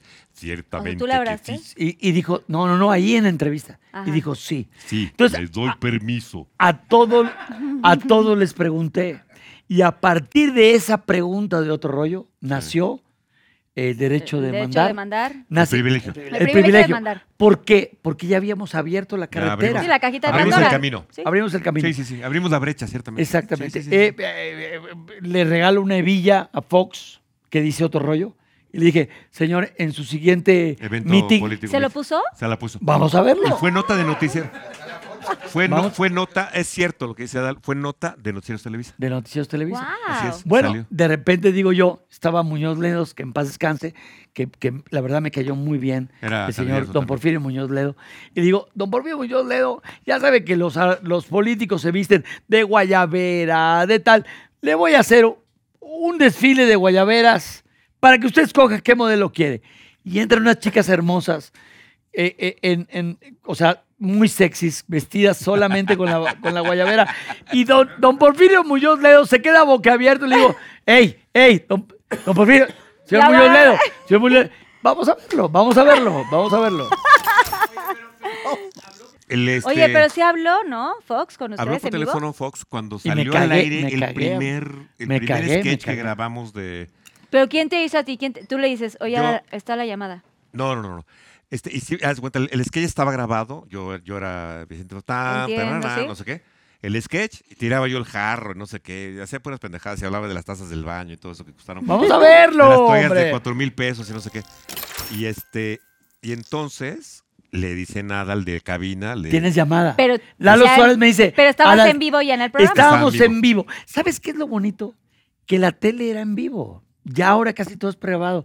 La tele, la magia que tiene la televisión es que es en vivo. Ocurre. Trin. A ver, ¿sabes qué es la ma- lo hermoso de la tele? Es que es en vivo. Cuando hay una tragedia, el reportero Güey, está, ya, cabrón, di lo que vas a decir, güey. o sea- Está vulnerable y está con el, el sí, el Jesús en la boca. este pendejo. No, ¿cuál Entonces, pendejo? te habló, habla Vicente, Fox. habló Vicente Fox al Yo que- programa. pero primero quería hacer un background. pues sí, cabrón, pero pues no Pero mames. que y ya Lalo está viendo a ¿qué ves, Lalito? Se perdió algo. Lalo tiene eh, de- déficit, de Déficit de atención. atención. No, no, dime, Lorena. A ver, concluyo, concluyo rápido. O sea, la tele, lo hermoso de la tele es que es... No iba a ser la llamada de Fox. Sí, pero Ah, bueno, de sí. repente Lalo Suárez me dice, tienes una llamada y yo, what, what, what? Y era Vicente Fox diciendo, eh, Adal, Adal, eh, vas a estar en problemas. Te sale muy Porque bien. so- Una cosa así. Bueno, no, no soy imitador, pero... yo, A ver, ¿lo Hazlo puedes tú, hacer tú, hazlo tú. Yo estaba así, le digo. que Estoy viendo el sketch que acaban de hacer. ¿Gusta tu trabajo? Bueno, pues vete despidiendo de él. Así le dije. Eh, ¿Qué era la magia? Y ese La- en ese momento escupió los huevos Sí. Adal, así de- Así de, ah, Hermosos, peluditos, hermosos. ¡Ay, no! ¡Ay, A ver, espérate, ¿qué es, lo, ¿qué es lo bonito de esto, Carlita? ¿Peludos? La tele, peludos, porque... Bueno, o, o rasúrenmelos, o sea... A ver, Carlita, lo hermoso de esto, ¿qué es? Que había un riesgo que se vivía, que era la tele en Obviamente. vivo. All Era the time. La- era un riesgo en vivo. Sale en el corte, el, eh, bailando por Deja un sueño. los putos dedos ya, carajo. A ver, era el riesgo, era el riesgo de vamos a corte, rápido. La competencia, TV Azteca está en corte. Lanza, dale el rollo. Los siguientes bailarines de Bailando por un Sueño. Entonces, era la competencia en vivo. ¿Qué- ¿Cuál es el asunto, Carla, que yo creo que por la manera en que ahora se manufactura eh, los programas, se perdió la adrenalina del en vivo? ¿Qué está en vivo ahora? Los morning shows, los noticieros, los deportes en vivo. Bye. Pero, ¿qué era lo increíble? El programa, cágala. Si se queda el micrófono, se chinga el micrófono. Si, si dijiste una estupidez, la dijiste en vivo. Ya se quedó. Eh, Eso se perdió. Y yo creo que hay un gran error en las compañías televisoras que dicen, hagamos el programa perfecto. No, la vida no es perfecta. La vida No. tiene errores. Se cae la cámara, se cae la luz, se cae tal, tal, y hay llamadas, ya hay la gente y todo el rollo. No puedes dejar la tele en vivo. Te voy a decir algo. pero Te voy a decir algo Y mira que es- cómo me quedé, porque me interrumpió. No, espérame, te voy a decir algo que es importante de lo que estás diciendo. Esto en vivo no hubiera Voy, pasado. voy a. A un corte comercial. Vamos a un corte comercial. Vean estos comerciales. No. Siempre y cuando sean míos, que me dejen dinero. Vamos a ver. Oigan, aquí seguimos. Está muy buena la plática. Hay unas cosas muy importantes que mencionar porque siento que los Pinky Lovers tienen como esta eh, necesidad de saber un poco más de ustedes. Sabemos que otro rollo que está lo máximo y que me encanta y quiero ponerlos como en contexto de todo lo que han hecho antes. O sea, Mau, tú también hiciste grandes cosas antes. Ajá. Tienes grandes anécdotas que me gustaría que compartieras un pisquiz, así un trin Sí. de, de todas estas eh, experiencias y tienes como alguna anécdota, ¿no? Sí, Club de. Gaby, Mira, otros programas yo- de niños que yo, habían. yo Uy, antes, claro. antes de otro rollo, yo no hice nada más que programas para niños. Porque era un Desde, huevonazo. desde los 20 años, desde los 20 años hasta que llegó otro rollo, yo solo hice programas para niños. El anterior, justo el anterior a otro rollo era el Club de Gaby, de Gaby Rivero. Sí, Ajá. sí, sí, Gaby Yo lo Rivero. escribía y además salía yo con ella, salía de pintor y, y ese programa fue muy lindo, duró este, dos años al aire. Pero les, voy a contar una, les iba yo a contar una anécdota muy linda. se- se los- Sí, se- quiero a- que compartas. Vamos a verla. comparte, No, comparte. no, pendejo, esa no la puedes ver, idiota. Ah, la, tienes que es una contar. anécdota. Ah, perdón. Eh, la, primera, la primera sesión, la primera sesión fotográfica que nos hicimos de otro rollo, en donde estábamos Jordi Rosado, Mauricio Castillo y Adal Ramón, la primera sesión nos la tomamos el mismo día que nacieron mis hijos. Guau. que ya lo había convencido de no De- renunciar. de- No, sí, claro. Pero fue el mismo día, sí, la primera sesión que lo hicimos Ah. formal, la, la tengo, tengo las fotos ahí. Ese día nacieron, estabas en las fotos de, puta, ya Sí, van a nacer, tengo- ya Y van a son nacer. cuates. Yo tenía- Ah, pero y ya son habían cuates. nacido o iban a Pero yo nacer, tenía? No. yo tenía, no, No, ya ya, había nacido, nacido. ya estaban Ah, en el, wow. ya estaban en el Sí, sí, hospital. sí. Le dije a Marisa, tengo- me tengo que ir a una sesión de fotos con Adal. Y nos ¿Cómo? fuimos, no y nos mames, fuimos a es tu amante. Nada. Nos fuimos, a, nos fuimos a grabar una cosa en el centro. Íbamos a hacer un proyecto. Este güey tenía una idea que se llamaba Los Hermanos Brothers. Los hermanos brothers. y nos vestimos como los Blues Brothers. Como de Blue Brothers. Con el traje negro y el sombrero. Y, y, John Belushi. y John Belushi. Y nos tomamos una foto. Nunca, nunca prosperó ese, ese proyecto. Nunca prosperó. Las fotos nos las tomamos ese mismo día. Y las fotos, las primeras sesiones de, de las fotos de otro rollo fueron el mismo día que nacieron. Cuando terminé, Nos ter- terminamos de hacer esas fotografías, que por cierto me tuve que salir de Reno Aventura. Fuimos, fui a, a ¿Dónde Televisa San? Ángel, nos hicimos las fotos y luego en la noche me regresé al hospital Bueno. a dormir con mi mujer. Dios, Voy a contar algo, Lalo. Carla. Voy Bueno, a contar sí, algo cuenta, que cuenta, es dale. real. No, no, no voy a contarlo, güey. Porque mi próstata me lo pide. ¿Quién es el güey que tuvo contacto con su próstata? Bueno, ahí te ¿Qué va. hablas, pendejo? No, no, no, ¿Tú estás dices mamón. un A ver, examen? eh, él, él. ¿Tú Porque le es el me- viejito del grupo. Pero tú hiciste el examen. No, no, no. Me hubiera gustado. Sí, porque pero creo- se lo hizo un dentista. Güero, de 1,80, de ojos azules. Austriaco. A ver, Austriaco. escucha esto. Y escucha luego esto. me dices por qué tienes canas y pelo así. A ver, Porque, porque me pinto el pelo. Pero a ver, ahí te va. ¿Te ahí lo te va. pintas o tienes como ya te pusiste algo no? Todo, todo me he puesto, te me he puesto todo. Hasta abono, hasta abono, hasta ca- hasta popó veo- de cabra. te veo un hasta, copete. Hasta popó de, ca- de cabra. De, Te veo un copete aquí, muy te Tengo veo un pelo en todos lados. En los pero te veo un copete muy muy padre. Ma- Mauricio, Mauricio Castillo. hace esas fotos que no prosperaron porque no salió el programa. Y Mauri- De y- Blues Brothers, los de- hermanos de- Brothers. Los Los, Brothers. hermanos brothers. Los hermanos brothers. Y, y realmente eh, a mí me preocupaba que Mauricio pudiera tener dinero para mantener a sus No hijos. estás pendejo. No, güey. la verdad, yo decía, yo le prometí a Mauricio que no iba a haber problema. La época de otro rollo, déjame decirte en serio. Habíamos, hacíamos concursos de pedos entre, los, el- entre el elenco. O sea, era bien bonito porque se pedorreaba Gaby, Roxana. Éramos grandes amigos. Yo, Pedorros. yo te voy a decir Sí. una cosa. La A mí verdad. no me te lo- tocaron, la verdad. te lo- Lalito, no, ¿tú? no te hagas pendejo. No, a mí no A me ver, tocaron A esas. ver, te voy a decir Yo no una me co- presto esas vulgaridades. Ay, yo. Ay, no, ¡Ay! Yo soy como Ricky Martínez. Me operaron en Houston para no echarme punes.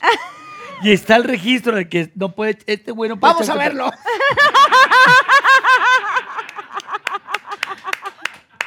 A ver, te lo digo sinceramente, y lo digo, no está Roxana, Jorge Alejandro, No Gaby está Gaby. Platas, no está, no está Jordi, Ni Manola. Manola. Díaz. Manolona 10. ¿Quién? Manola. Manola. Manola. Jorge- ni Manuela. Jorge Alejandro. Bueno, Manola, a ver, escucha, yo, yo la ver- lo digo del corazón. Eh, fue, Ya llegamos a Toluca, güey. ¿Qué pasó? ¿Ya acabaron los picapiedras? Canal 5, no te pierdas. XHGC. A ver, a ver es, es real. O sea, era, era, era una relación tan sana. Nunca hubo un conflicto de intereses. Eh, eh, suena extraño porque parece que los conflictos de elencos es lo- el pan de cada día. En aquel entonces éramos amigos de ¿Dónde comemos? Acabó el sketch. Grabábamos, todo el día grabábamos sketches. Había un día para grabar sketches. Comías, comíamos en el camerino, nos íbamos a, la- a la cafetería y de repente alguna vez nos íbamos a algunos bares. Nunca hubo, la verdad te lo digo en serio, o sea, hubiera sido genial, pero todo fue muy sano. La risa, las locuras, el, el tomar, el todo, nunca debrayó en una locura. O sea, la verdad lo digo. Esta es la primera vez. No, Esa es la no primera vez que Nunca, nunca debrayó en una locura. Nunca debrayó. hasta hoy. Hasta hoy que tienes ganas en los ¿Qué, brazos. qué haces? Mauricio, ¿qué haces? No, perdona. Oigan. Mauricio. No, digo yo. A ver, nunca debrayó en locuras. Siempre fue una relación muy linda, muy buena, muy, muy Bondadosa, sana. muy Y era sana. muy La verdad, sencillo él en el foro. Pedía de desayuno unos huevos estrellados al mentón. vamos a verlo. Oigan, ya pregunté yo muchísimo. Siento que hay muchas historias que contar, pero también los Pinky Lovers tienen muchas preguntas para Vamos a ustedes. ver. Vamos a ver. Entonces, ¿por qué no invitamos a Susana Unicornia que viene con las preguntas Oye, de los oye, Pinky oye, Lovers? oye. Pinky Shot. Lalito. Arroba Paulismi. Con Ok. Z. Arroba de. Paulismi. Sí, Ha de ser un garañón de. Dice, ¿te has 70 metido en problemas por algún personaje que has parodiado? Sincérate.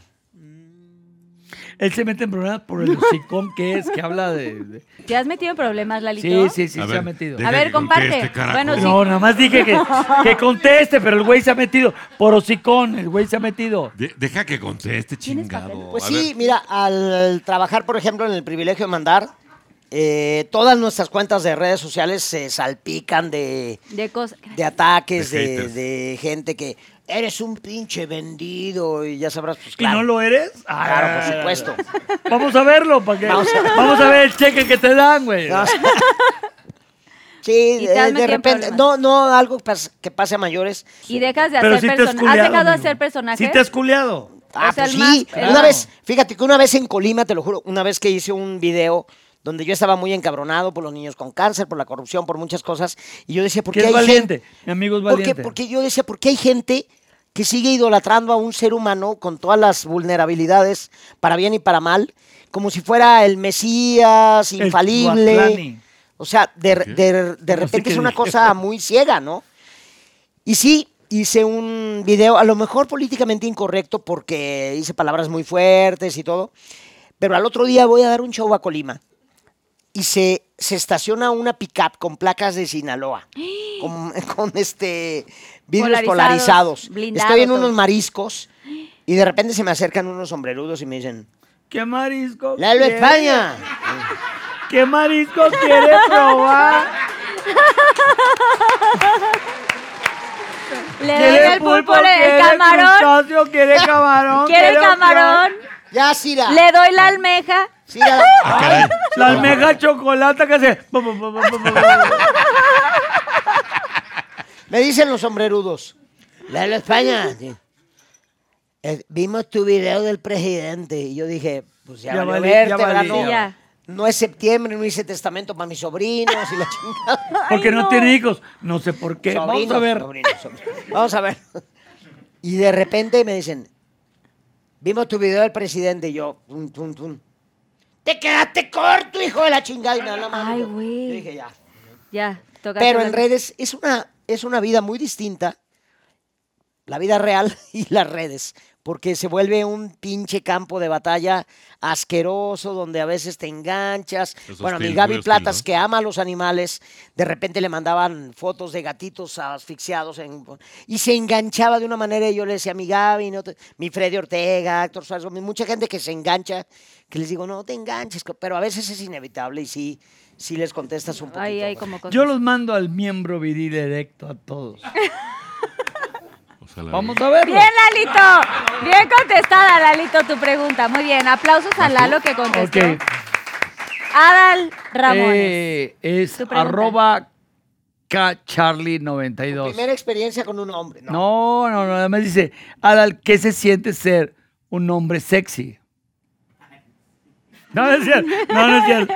Y yo, pues, güey, no mames. o sea, no, No lo es cierto. supero, no lo no, puedo no es superar. cierto. Güey, ¿qué te vas a...? ¿Qué no pudo ser cierto, güey?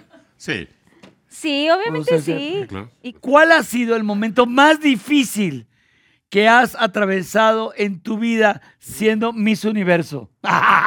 No, Ya, No, no. güey. Ya, güey. Como el del video, ¿te acuerdas? sí. No, lo puedo adivinar. que ha- el momento más, a- más difícil que he atravesado en mi vida, mi secuestro. Eh, eh, ocurrió en la época del top de la fama más grande de otro rollo. Mis amigos aquí presentes, dos de ellos, los demás, eh, se enteraron de rebote. Adal estaba secuestrado en pleno programa al aire. Tuvimos que sacar al aire un programa pregrabado eh, salió, se reprodujo como si fuera en vivo y yo estaba secuestrado y oía a los secuestradores vi- escuchando y viendo el programa. Y los secuestradores eran fans de otro rollo. Y me dijeron, nada, sorry, este es un negocio, te tenemos secuestrado, queremos que nos paguen. E- Ese fue un momento muy difícil de mi vida porque yo no sabía si iba a salir vivo no me había casado con Gaby, la mamá de mis dos hijos mayores. Mm, no le tenía miedo a la muerte, porque no sabía lo que era ser papá. Ahora que soy papá, sí me da pavor morir. Pero antes no. Entonces yo estaba secuestrado, soltero, no me había casado. Estaba en el closet amarrado, esposado, eh, tenía algodón en los oídos, vendas en los ojos, durante una semana, comiendo una sola comida al día. Y yo dije, "Ah, me vale madre que me maten. estos, o sea, estos pendejos que me den un tiro, me vale madre que me, que me maten. Pero yo había tenido en mis manos un fascículo, un... ¿Te acuerdas de la, de la revista Selecciones de Digest? Reader's Digest.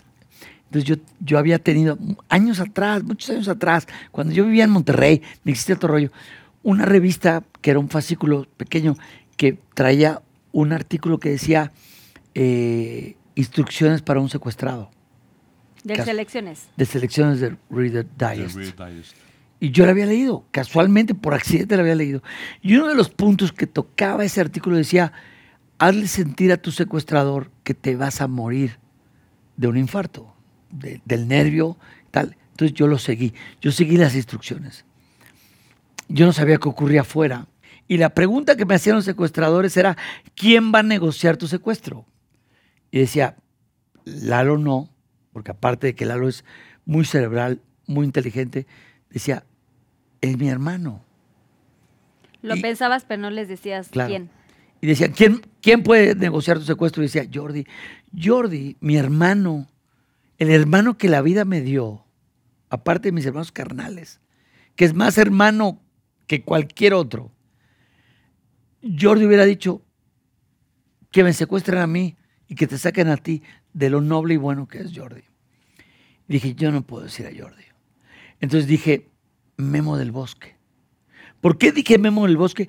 Porque Memo del Bosque y yo éramos como amigos, compañeros, pero competencia. Competíamos y nos retábamos uno al otro. Y dije, él tendrá la mente fría para negociar por mí. Y escogí bien. Al final, la vida me demostró que escogí bien porque Memo del Bosque era frío, cerebral, era intuitivo, era estratega. Y él fue el comandante de, ese, de esa negociación con los secuestradores. Me liberan, eh, salgo de ahí, una semana estuve secuestrado, esposado de pies y manos, con algodones en las orejas, vendado. Me tardé días en que las pestañas se me levantaran porque estaba apretado los ojos y, y no podía no podía ver, tenía que levantarme los párpados para ver. Y me caso a las cuantas semanas. Decido no cancelar la boda con Gaby, me caso y llega el equipo antisecuestros de Harp. Y, y a la boda y me dicen, Ada, Ada, están llegando en una boda muy grande, muy bonita que los tuve ahí en, en, Cuernavaca. Y de repente dice, Adal, va llegando un comando tal. Yo, ¿what? Y dice señor Ramón, nada más para, para darle su regalo de bodas. Ya los agarramos. Pero algo te puedo decir en serio, de verdad. No tuve miedo a morir. No tenía hijos. Ahora con hijos, Carla, me apanica morir. Porque quiero verlos crecer. Te apanica hasta cruzar la calle. Me apanica hasta cruzar la calle, amigo. Me apanica que se me atore algo en la garganta. Cuando era soltero, si me dan un Sí, disparo, y se acabó la vida, no pasa nada. Eh, no hay necesidad de tener hijos. Yo sé que tú y tu marido están en, como en pláticas a ver qué pasaría tener hijos. No hay necesidad de tener hijos. El asunto es que cuando tienes hijos, ya no vives tu vida, vives la vida de ellos y te ves en ellos. Y es, ¿qué quiere estudiar? ¿Qué sueña? ¿En qué lo puedo apoyar? Y ya eres capaz de no, de no comprarte un desodorante por juntar dinero para su colegiatura. Eres capaz de mejor caminar para no pedir un Uber, para ahorrarte el dinero. Yo no, yo no tuve miedo de morir en el secuestro. Es más, le dije, si me van a matar, ya háganlo ahorita. Cuando uno es padre, quiere ser eterno para que ellos tengan a alguien que los puede guiar, inclusive contándoles tus errores. Te guío mostrándote todo en lo que le he cagado. porque soy, soy todavía más imperfecto que. Los hijos, y lo sabemos los que somos papás, somos alumnos de nuestros hijos. Nuestros hijos son nuestros maestros. No quiero morirme y, y no aprender todo lo que mis hijos me tienen que enseñar para ser mejor. Y mis hijos me dan ternura, me hacen recapacitar en mis fallos de tomas de decisiones. Yo le doy gracias a la vida que no me, que no me mataron ellos, porque supe la caricia de un hijo, eh, limpiar pañales, curar una calentura en la madrugada. No lo cambio por nada. Por nada, por nada. Y, y prefiero, de verdad, eh, vivir esclavo de ayudar a mis hijos a crecer a vivir una vida de opulencia siendo soltero. Eh, Realmente, o sea, me imagino una vida de soltero y digo, las mujeres, el yate, el rollo, todo lo que gasto en hijos, pudieron tener todo y digo, no cambio el, No, obviamente no. no cambio el día del padre cantándome mis hijos en el kinder. Hoy, hoy. La canción del día del padre o. Ay, Ay, mi Adal. Gracias por compartir. no lo cambio por nada, por nada. Es una vida bien jodida ser papá, pero no lo cambio por nada. Qué rico esta vida jodida de gripa, el rollo mocos, el rollo calificaciones, tornaste, la madre te cagaste el rollo, te pegaron en la escuela, la madre... No lo cambio por nada, por nada. Gracias, Adal. Gracias por compartir tu historia. Gracias, gracias, gracias. Gracias. Este fue todo Lo un capítulo de un programa No. solo, ¿no?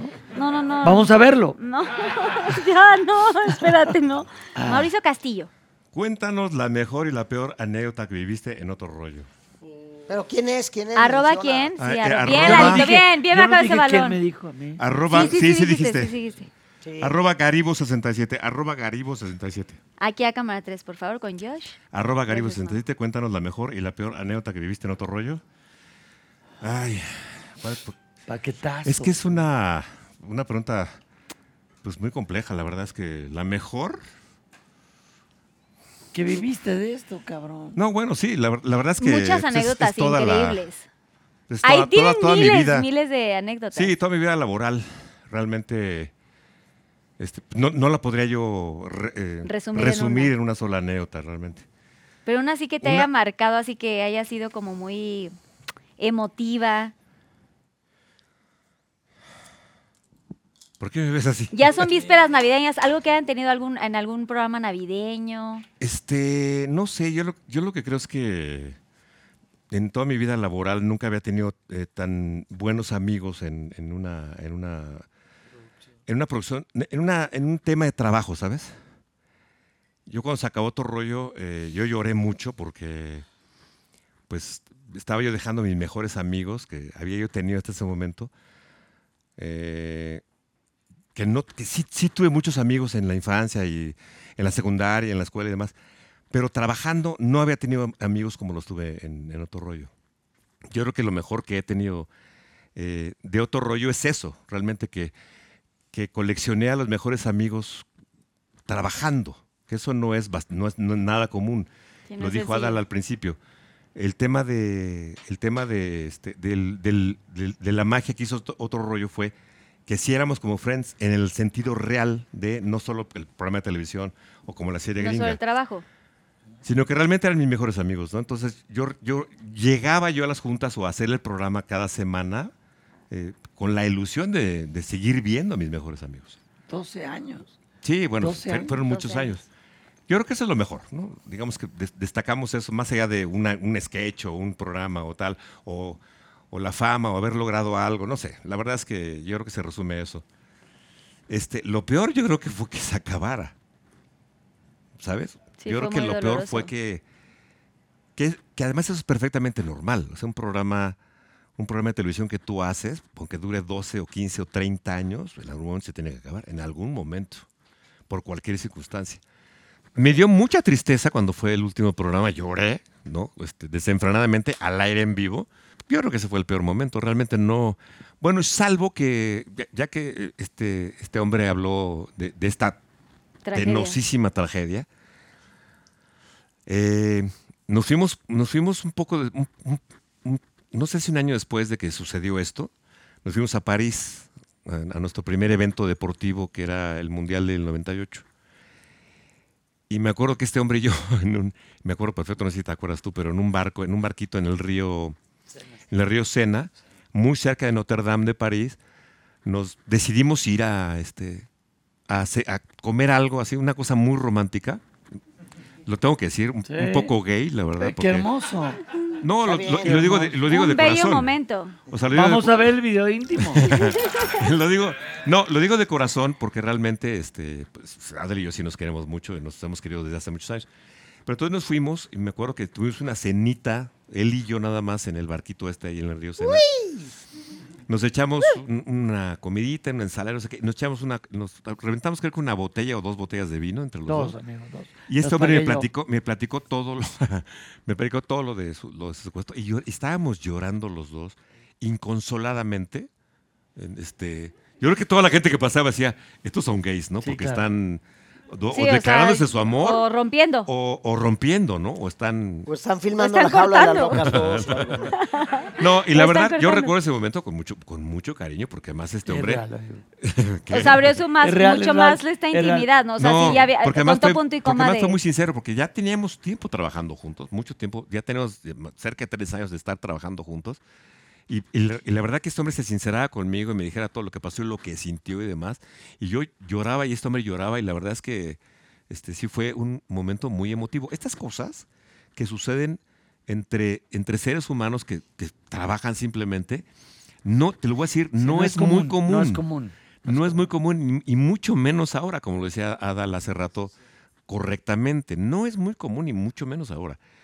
Entonces, sí había, sí, sí, te- sí hemos tenido una relación muy, muy personal con toda la gente que ha, este, con la gente con la, con la que colaboré yo en otro rollo. La verdad es que sí, Es este, ha sido parte de nuestras vidas en todos los sentidos. No solo laboral, en parte de nuestra vida. Sí, en momentos buenos, malos, ¿Qué- qué- pérdidas, mira, eh, va- momentos increíbles. Quiero comentarte lo siguiente. A mí me ha tocado ser parte de producciones o de series o de películas o de etcétera. Vivimos una época, Carla, de verdad, donde te dices amigo automáticamente. Coincides en una alfombra roja, mi amigo. La selfie, el rollo, todo es falso, tan falso, pero tan falso.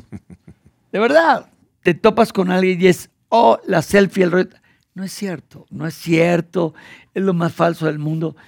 Para mí, eh, yo nunca busqué, la verdad te lo digo en serio, eh, va bien tu tumor, ¿verdad, amigo? Va bien. Cállate, Este- sistemas. A ver, a ver, e- es, es bien sencillo, Carla. Nunca busqué, porque ahora es, hago un joint venture con alguien, o sea, me asocio con alguien para hacer un video, para hacer... ta- O sea, al final de cuentas, Una colaboración de algo. las relaciones se volvieron colaboraciones. Es tú me das followers, yo también, tal. ¿Sabes qué es lo hermoso? Lo hermoso de esta época que vivimos los de otro rollo, que era, no existían los followers, no existía quién eres tú. o sea, Genuino. era genuino. Y hoy, La cada vez, por la aceptación. cada vez es, eres mi amigo. No es cierto, no es tu amigo. Te digo algo, Esto que tienen es, es increíble, de es, verdad. es- esta fue una amistad tan hermosa que aunque pasen meses o un año de no verlos, que no me toquen a alguien de otro rollo. Que no me toquen a alguien del programa, del show, de la amistad, de las netas, de unos drinks. Mis cuates que estuvieron ahí, mis amigos. Este rollo no es fingido, no fue de cuates. Y el único parámetro que tengo, perdón, a los que digan, no mames, no te compares. No, me vale. mm, Yo nunca he visto un programa en México que tenga el equivalente norteamericanos, si le quieres llamar, como Friends. Nosotros fuimos, y así lo percibió la gente, los Friends de otro rollo. De otro rollo. Eso, sí, así fue. Y aplausos a la respuesta, obviamente, de Mao, porque fue muy... Ya denle pura agüita. Siguiente pregunta, Pinky Lovers. Aquí está, llévelo, llévelo. Te toca, Lalito. Este, híjole. A ver, eh, digo los Lalo arrobas, ¿va? España, le Los toca arrobas. preguntismo. Bueno, ¿cuánto te mide? Ah, no. Este. Arroba. Emigl. Es que está bien raro. Es que ves que tiene unos arrobas medio raros Así, luego los Emi. HB. Es gente que hizo su arroba hace tres años, seis años. Emi HBL guion bajo. Mau. Y Lalo. Este. ¿Qué fue lo mejor y lo peor de trabajar con Adal Ramores? No, déjame sirve un tequila. Sincérense. Susana, Cosa, cosa, amigo, que te digo neta. música, Ah, música de ahorita, tensión, tensión, tensión. Te digo algo, amigo. Me vale pito lo que digo. Deja que respuesta él. Que responda él. Lo peor es que siempre todo le valió pito. Así ya se No. Sacándome la manga, güey. No. Mira. Ay, jole, Julián. Este, Fuerte, está fuerte. Hubo un momento que nunca voy a olvidar, muy desagradable, cuando fuimos a un estadio en Aguascalientes a hacer un programa, que pasamos todos así, saludando de mano a toda la gente. Ah, ta, sí. ta, ta, ta. A los Y un hidrocálidos. güey Uh. me pone un gargajo en la mano. Me dio tanto coraje, cabrón. No sé, porque dije, uno de buena onda, tal, tal, tal, y me quedé traumado. De, O sea, de- Gargajo. ¿Qué es- ¿Cómo? perdón, ¿qué es gargajo? ¿Qué es gargajo? no Este, entiendo. espérate. Perdón, yo viví en Inglaterra años. O sea, ¿qué es gargajo? ¿Y cuál otra, güey? Este. Y lo mejor fue. Pues todas las puertas que nos abrió. La escuela que fue. Para mí, y yo creo que para Mao, para cada quien, en nuestras circunstancias, fue una gran escuela, otro rollo. El hacer sketch de la nada. Teníamos Improvisado. grandes escritores como en su momento. Los Jalife. eh, lo- los hermanos Jalife, que son como los Almada de la comedia. Este. Pero a ver, espérame No un segundo, Lalito. La Digo, por la pregunta específica era de Adal. De Adal Ramones. Sí, es no de otro rollo. Estás hablando de otro el- rollo. el- el- las drogas. Perdón que, drogas. perdón que, perdón que interrumpa. Me encanta, pero lo disfrazaste muy bien, lo Sí. cual se agradece. Es real. Se agradece, pero era algo de Adal.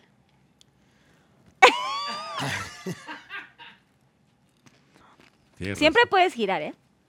Lo peor. Este. Uy, amigo, Por eso aguas. dije, vamos a ponernos Aguas con la pendejada que vas a decir. No, somos ¿Pero humanos. por qué, pendejo? La anda te, su no te, te siguen somos, no pagando. somos humanos, somos humanos. Te voy a decir algo, este, lo mejor, lo mejor, la neta, la neta, la neta. ¿Por qué no empiezas por lo peor? No, no, no, Y empiezo. luego terminas Déjalo con hablar, mejor. carajo. Güey, güey, quiero el putazo ahorita Bueno, y luego lo sí es cierto, voy a empezar con lo peor. ok, Exactamente. lo peor. Voy a empezar con lo ¿Ya peor. ves cómo tenía razón? Y, voy a cerrar bien bonito con lo mejor, vas a ver. Y vamos a poner violines y todo el asunto. Este, mira, seminarista. eh, resulta que lo peor fue, yo llevaba varios años en otro rollo y llegó un momento, por lo mismo que yo no quería entrar a otro rollo, porque yo estaba tomando un taller con Luis Felipe Tobar y era actor clavado y muchas cosas. Y de repente, ay, güey, ¿cómo va a pagar la renta y todo? Y me decía, quédate de elenco base. Y yo decía, ¿qué chingados voy a hacer en otro rollo? La neta, la neta. Dije, bailar lo digo yo, reírme del monólogo, o sea, ¿qué, qué chingados voy a hacer? No, o sea, la neta, Sí, ¿qué más? sí decía, como, ¿qué más puedo hacer ahí? ¿No? Y después fue una gran escuela para mí. Cuando entré fue, wow, improvisar, aprender de ellos, todo. Maravilloso, empezar a comer bisteces, muchas cosas que cuando llegas de otra ciudad y pagar la renta y Chin Marín y los castings de comerciales y todo. Y lo peor, A ver, lo peor, ya, lo suéltalo. peor, lo peor. Suéltalo, Así culero. al chile. Bueno, ¡Suéltalo! Ya, ¡Suéltalo ya! Voy No a le empezar con lo peor, voy Ya no le des vuelta. Lo peor es que cuando me llaman a ser este, vecinos, este, de repente teníamos las juntas para platicar el monólogo, los sketches y eso. Y a Alberto, como buen papá laboral, de que estábamos como Y judío, equipo. y y eso. judío. Líder. Y Era judío. celosón. De repente era celosón. ¿No? De que quería que. Pues quería su manada Ah, al otro sí. rollo. No No, me al toques, chile. pendejo. No. Este, y entonces, un día me manda a su guarro, chofer, o no sé qué, que en paz descanse, creo, el pollo, o ¿cómo se Roberto, llamaba? El chicken. Ah, ah, Roberto. Estaba yo grabando este otro rollo y de repente me cae un pedazo de papel aluminio, no sé qué chingado. Digo, grabando vecinos, ¡tac! en la frente y me dice, "Shh, dice el jefe que ya te vengas, porque hay junta para el monólogo. Y yo en ese momento dije, yo aquí ya tengo que cerrar. O sea, te aventaron No, no por Adal, sino porque yo dije, oye, estoy haciendo un programa que me late, que tengo cariño, que, que todo, y le tengo mucha gratitud a Adal y a todo el equipo de otro rollo. Pero ya cuando un güey fue y me aventó un papel aluminio, no sé qué, y me dijo, ¡ya vete! ¡Vete a la junta! ¿Qué dice el jefe que te... ¿Te puedes imaginar, Carla? dije, Te- mi Espérate, madre. espérate, espérate, espérate. ¿Te puedes imaginar, Carla? No, perdón, la neta. O sea, estoy- estamos hablando la neta. Unicornio, amigo. ushi, Amo, el, amo el papel. O sea, no A me, ver. me estoy imaginando la escena Pinky Lovers así, aluminio ¿Te así. puedes imaginar, Carla, que existe un pendejo que avienta un pedazo de papel aluminio? Sí, no, claro. mames, no es cierto. A ver. No, te- sí, no, a no, ver, sí. a ver. Deja que termine, güey. Pero no ya terminó, güey. No, bueno, eso es lo peor. Eso, espérate, a ver. Pero lo ¿Qué dice el mejor- público? No, pero tengo que dar. No A ver, eso fue lo peor. No es un pinche juicio. deja Eso fue lo peor. Déjame contestar, cabrón. Señorita Laura, eso fue lo peor y fue es totalmente cierto. Pero lo mejor es que estoy seguro que no se me hubiera dado algo tan bello como vecinos en mi vida que me ha marcado.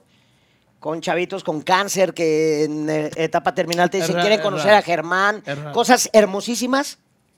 Si no hubiera sido por este cabrón que me abrió una puerta, que fue un güey que no éramos, este, haz un pedacito, para que no, no, sino era, este, en este sketch estuvieron Mauricio Castillo, Adal Ramones, Jorge Siempre Alejandro. Roxana Castellanos, Gaby Platas, Gal- Crédito. porque, crédito. no voy a decir nombres, Vivimos del crédito. pero él vivió algo que en alguna ocasión una persona con la que trabajó siempre decía, vamos con este muchacho que no me acuerdo cómo se llama, y está de la, de la vértebra, que alguien diga, ay, qué bien me cae el pelón o el chaparrito, que, no, que el conductor nunca se acuerda cómo se llama.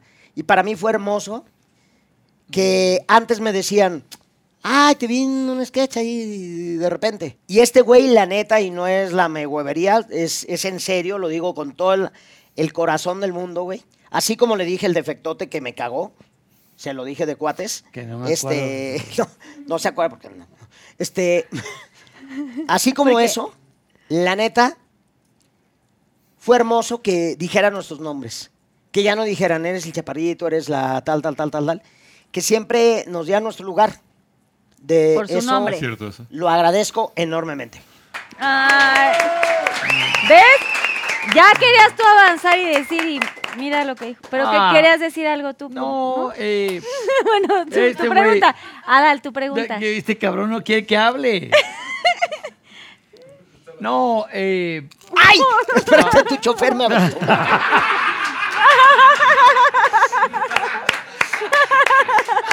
A ver, yo no recuerdo eso de mi chofer. Se me hace Pues una no, güey. mamada. de Tú lo época- mandaste. No, no, no. Sí, por Este instrucciones güey tuyas. vivió una época muy fuerte de drogas. Yo sí creo, Eh, eh, yo sí creo. Yo, yo, yo, el güey andaba entre que soy Pero tú straight, dijiste que no había drogas en Friends, en, en otro rollo Friends. No, pero él vivía, él vivía su pedo. A ver, no. Fíjate deja- eso. Ya no, de tanta coca se tiene que poner cosas aquí. Tu No. pregunta, ya le va a Adal, no, ya, ya que lee tu Alberto. pregunta y contéstala porque si no... ¿Cuál güey. pregunta, Te, la, te leo tu ven, ven, ven aquí. Ven, pequeña oveja. Yo te la leo. Léemela. A ver, Solamente quiero cerrar el comentario Sí. de Lalo. Concluir. No, solamente quiero decirle que eh, ¿No te acuerdas, mi, neta? mi no, mi regalo más grande de vida es que todos tuvimos una carrera después. Eh, normalmente la estrella de un programa solamente brilla la estrella del programa. Y yo me propuse desde siempre que brilláramos todos. Era obvio que el, el big star de, de otro rollo era el el, protagonista conductor. era el conductor. Era obvio, o sea, era, era porque así era. Pero yo quería que todos brilláramos. Y cuando Lalo dice que yo decía, vamos a ver este sketch con Lalo Suárez, digo, perdón, con Lalo, No, Lalo España. no. Con- no, no, Lalo no actuaba. Lalo no actuaba. Vamos a ver, vamos a ver, Lalo, que nunca actuó. Oye, no, sí, salió en dos, tres sketches, Lalo. Bueno, yo, yo de repente decía, voy, y en ese sketch está Roxana Castellanos, Gaby Plata, etcétera. Yo siempre quería decirlo porque yo vi una entrevista de Will Smith cuando empezó El Príncipe del Rap, que Will quiso llamarse Will en la serie. Cuando a Will Smith le dicen, eh, ¿cómo se va a llamar tu personaje? Él dijo Will, porque quiero que mi personaje se llame Will. Entonces, cuando nace el flash informativo, yo dije, tenemos que decir Mauricio Castillo y Adal Ramones. No podemos decir con Frank Espinosa y Lalo Barrera. No podíamos decir eso. Tenía que ser real. te- te- yo quería que los nombres sonaran. Entonces, cuando era, señores, no sé qué rollo, y aquí está Lalo Suárez, Roxana Castellanos, Gaby, decían nombre y apellido. Lalo España. Lalo España. La- Lalo España. Lalo España. La- es que mi amigo, la acabo de ver a Lalo, la acabo de ver a Lalo Suárez en el programa. Saludos, Lalo Suárez. Lalo Suárez. Besos. eh, estuve ahí en, en Miembros al Aire. Bueno, yo siempre dije los nombres y apellidos, porque somos productos que nos tenemos que vender. Y No. aparte es increíble que tú siendo como lo que estás diciendo es muy correcto y muy sabio, como tú eres la cabeza que está ahí presente, pero realmente tienes un equipo ahí que estaba acompañándote, querías que ellos también Claro. fueran parte de, de- Y- y del éxito, digamos. Y hay algo muy fuerte, Carlita. Yo ganaba más dinero. O sea, ha- hay algo muy fuerte que es real. Y mis compañeros lo saben. Eh, yo era el productor, creador del programa. Tenía a Jordi y a Lalo como eh, partners en la producción. Pero yo era el director de escena. eh, checaba el guion con todos. Y yo era la cabeza responsable Sí, el conductor, el que daba la cara. y al final ganaba más que los demás. Entonces, para mí era un peso ganar más. Yo nunca he superado eso. No seas mentiroso. No es real. Una cosa es que sea millonario y me valga madre tu pero Que Bueno. sea persona. Bueno, no, no, Que sea no es él persona. siempre, él creyó que ganaba más que... ¡Ah! Ah, ¿Con quién se acostaba Lalo España? No, para ver. A ver. Pero la diferencia de sueldo no era porque yo la impusiera, era porque Televisa. le Claro, güey, porque este llegaba en un Mercedes y yo decía, uno a Barranca. No mames, güey. A ver, algo que es real, Carlita, es que al final de cuentas era este pendejo es la cara del programa. Entonces, si Dinos triunfaba... por octava vez que ganabas más, cabrón. A ver, Nadie te cree. perdonen. Me voy a miar. Per- Es que Estamos en, vivo, en vivo en vivo, con ven, Ricardo Rocha. En vivo. recuerden que Mauricio tiene problemas de próstata y vejiga. Mau, te toca a ti. Siguiente preguntismo. Hay una gran ventaja de que yo conteste una, una pregunta. Que voy a tardar un minuto en responderla. Amigo, lo van a editar, no mames. No está bien, ya editar. sé, güey. Está muy linda la pregunta. Dice, dice eh, arroba mar, marloera guion bajo 22. Fíjate qué pregunta tan interesante, A ver, Ramones. amigo. Dice, ¿a qué artista mexicano te gustaría pintarle un desnudo? Ay, amigo. Queremos Gran nombres. pintor. Queremos nombres. Entonces, ¿Sí este. dice así? Así dice, sí. Mira. A ver, Pinky Pero está Lovers se le chistoso. está volando. Pero está chistoso porque Pintarle dice, un ah, desnudo. Un desnudo. Dice artista mexicano. Sí, sí dice Quiero eso. pensar que este. A mí ya me pintó Botero, ¿eh? Ya. Ahí te encargo. No sé, fíjate que no sé. Y te pintó La- delgado, es que la pregunta amigo. está extraña porque dice artista mexicano y entonces artistas hay un chorro, realmente son. A lo mejor se estaba refiriendo a alguna artista. Artista. Yo creo, no sé, a lo mejor. Mexicana. Digamos como, como, así como en otros tiempos, otros pintores pintaron a. O también puede ser. Ana hombre. Berta Lepe. María Félix. Sí, o por algún ejemplo. hombre también por podría ser, o sea, ejemplo- mujer u hombre, ¿no? Sí, no, no, no. Digo, en realidad yo hago desnudos de mujeres. Pero, por ejemplo, en otros tiempos, Diego Rivera pintó a, a Silvia Pinal semidesnuda, ¿sabes? Con un vestido. Igual pintó a María Félix semidesnuda. Y pintó a otras así, sus modelos y las pintaba desnudas y demás. Quizá a lo mejor se están refiriendo a eso, porque un artista mexicano me, me- me suena medio Claro. extraño. La verdad, nunca, nunca me han preguntado eso, ni tampoco lo he pensado especialmente, porque además yo tengo pues, prácticamente toda mi vida, de este, desde que salí de la escuela de pintura, hace más de 40 años, pues he pintado desde, dibujado pintado desde entonces. Entonces, a pesar de que me he dedicado, me he dedicado también al teatro y a la televisión, como todos ustedes lo saben perfectamente. Pero pues no, nunca he pensado, nu- nunca habría pensado, de- dependiendo de la época que me ha tocado vivir, en, en- en alguien específicamente. Pero a hoy, Si me dijeras hoy, por ejemplo, no sé, habría, pues yo creo que habría bastantes, este, bastantes prospectos. Musas. Sí, por supuesto. Que sí me gustaría pintarles un desnudo porque se me hacen sensuales y, y creo que este, en otros tiempos, cuando hacíamos otro rollo que fue hace más de 25 años, quizá hubiera sido eh, este, otra circunstancia y hubiera ¿A pensado quién yo, no, hubieras pintado, amigo? ¿En dónde? ¿En qué época? En en, esa otra, época. pues en, ¿En esa esa época, época? sí. En esa época yo le dije a Adal alguna vez, lo, lo dijimos en Francia cuando estuvimos allá, que a mí Susana González, la actriz, me parecía, me parecía increíblemente bella e, e impresionantemente sensual. Le dije, a mí, a mí me parece que es una mujer, este, Lo sigue independientemente, siendo, lo Y lo sigue, sigue siendo. siendo. Y lo ¿de sigue acuerdo? siendo, sí. Lo sigue- en ese momento yo me acuerdo que les dije, pues, este, porque hicimos un, Recuerdo. un jueguito así en el coche. perfectamente. Que decíamos, este, ¿a, a ti quién te, quién, qué- cuál es la actriz más bella que, que te parece? Lo dijo Mau, es real. Lo- yo lo dije, pero además no dije yo la más bella. Le dije, a mí me parece que Susana, me parece que Me- es la más, sex- la más se- sensual de la gente que trabaja en la televisión actualmente, ¿no? Yo me acuerdo que lo dije en entonces, en ese entonces. Sin embargo, a lo largo, digamos, de como de, de todo, de todo este tiempo, pues no sé, te podría decir 10 o 15 o 20 nombres. Una Una, ¿de qué época? ¿De actual? ac- ¿Actual? actual. Así. La Chupitos.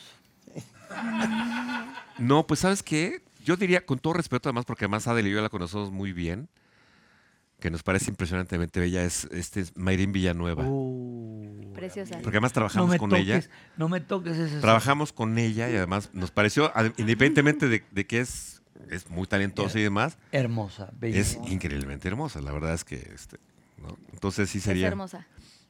Y de hombres, y de hombres, un desnudo de un hombre, amigo. Pues nunca he pintado un desnudo de un hombre, te, lo- te, te soy muy franco. Nunca he pintado un desnudo de hombre. Podías hacerlo, amigo. Pues sí, por supuesto. Pues poder hacer como supongo algo que nuevo. sí, supongo ¿Con quién que sí. empezarías? Con Adal. Ah, gastaría muchas. ¿Ganas? No, Mira. Exacto. Hija, Está muy lindo eso. Hija, Hija del infierno. Hija del infierno.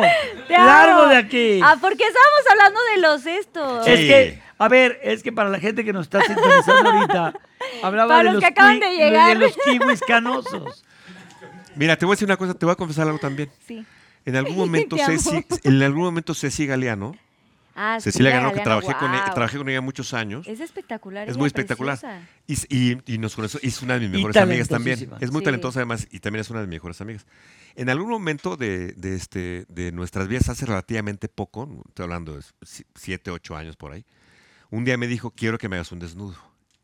Porque vi unas fotografías de desnudos que yo tomé para, para mis cuadros y demás. Y me dijo, se me antoja que me hagas un desnudo como estas fotos que vi, así como de espaldas recostada. Y, y le dije, órale, pues va, ¿no? Eh, nunca se concretó por no sé por qué razón, realmente no. hablamos no- ahorita, amigo.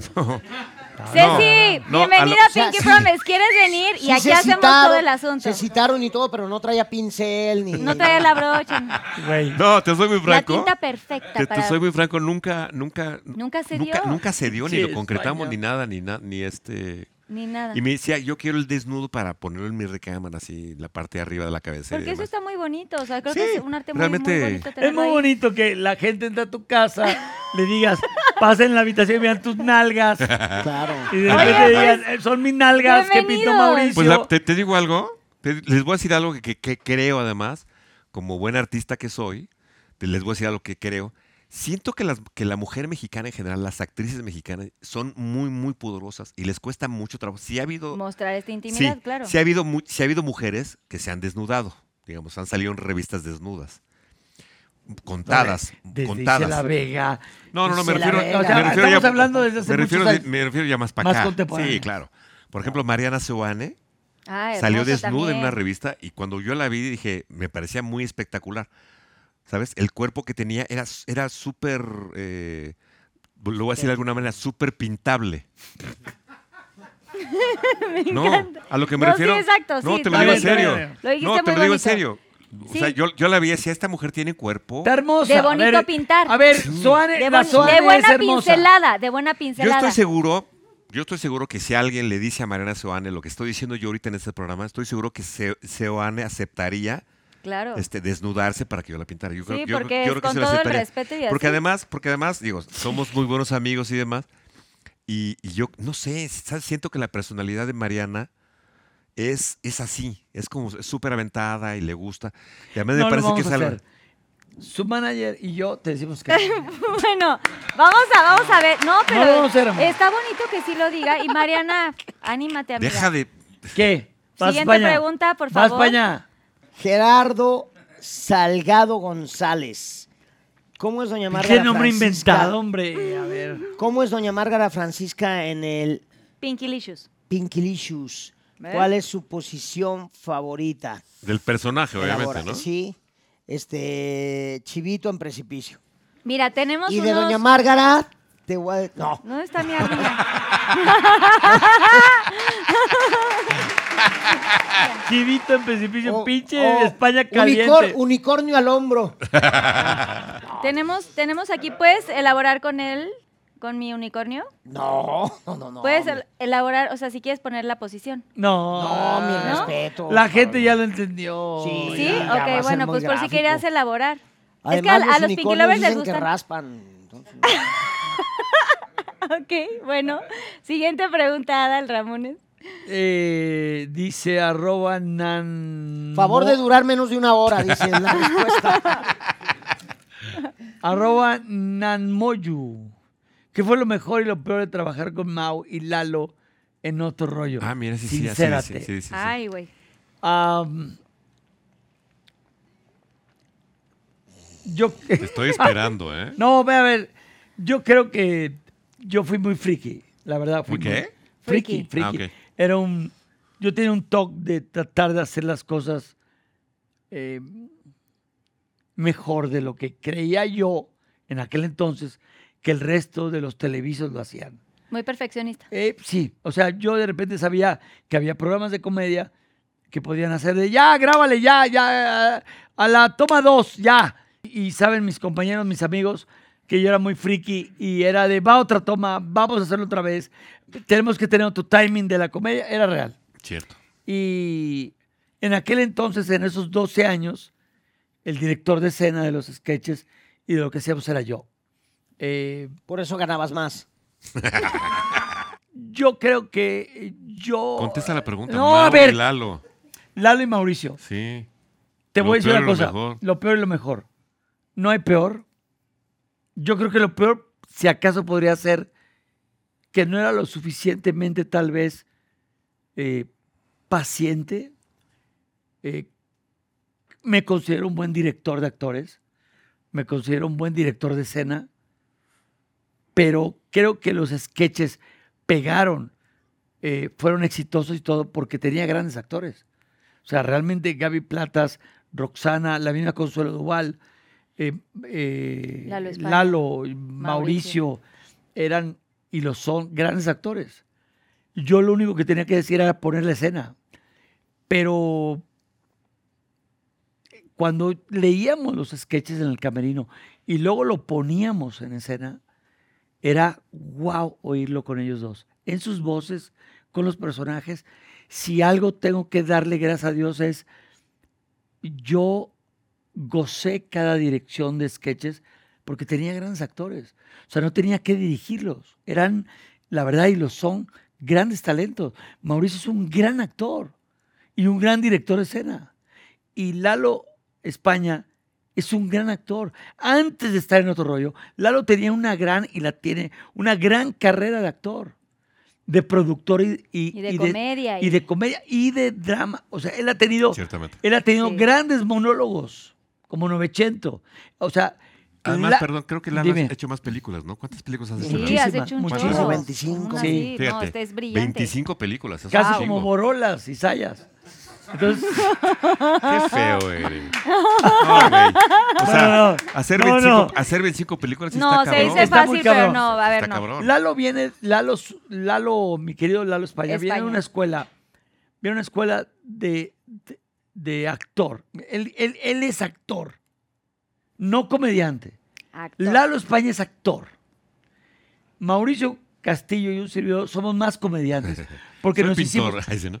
La- no, Él es pintor. sí, Pero pero arquitecto de la comedia. Lalo, la verdad, Lalo es un actor de método de, de muchos años y de academia. Mauricio Castillo, un servidor, y me atrevo a decirlo, Sí. Mau, nos hicimos en el foro. El foro. Sí, ciertamente. Nos hicimos en el foro. Primero, obviamente, en el teatro, por ejemplo, sí yo me hice en, en las tablas. Es decir, yo la primera vez que... Y, y las tablas se hincharon. Y el- y el- Se y el- hincharon. Consuelo Duval. Duval. En las cuenta, tablas, cuenta, en los jeans. Se cuenta llama- la anécdota de Consuelo Duval.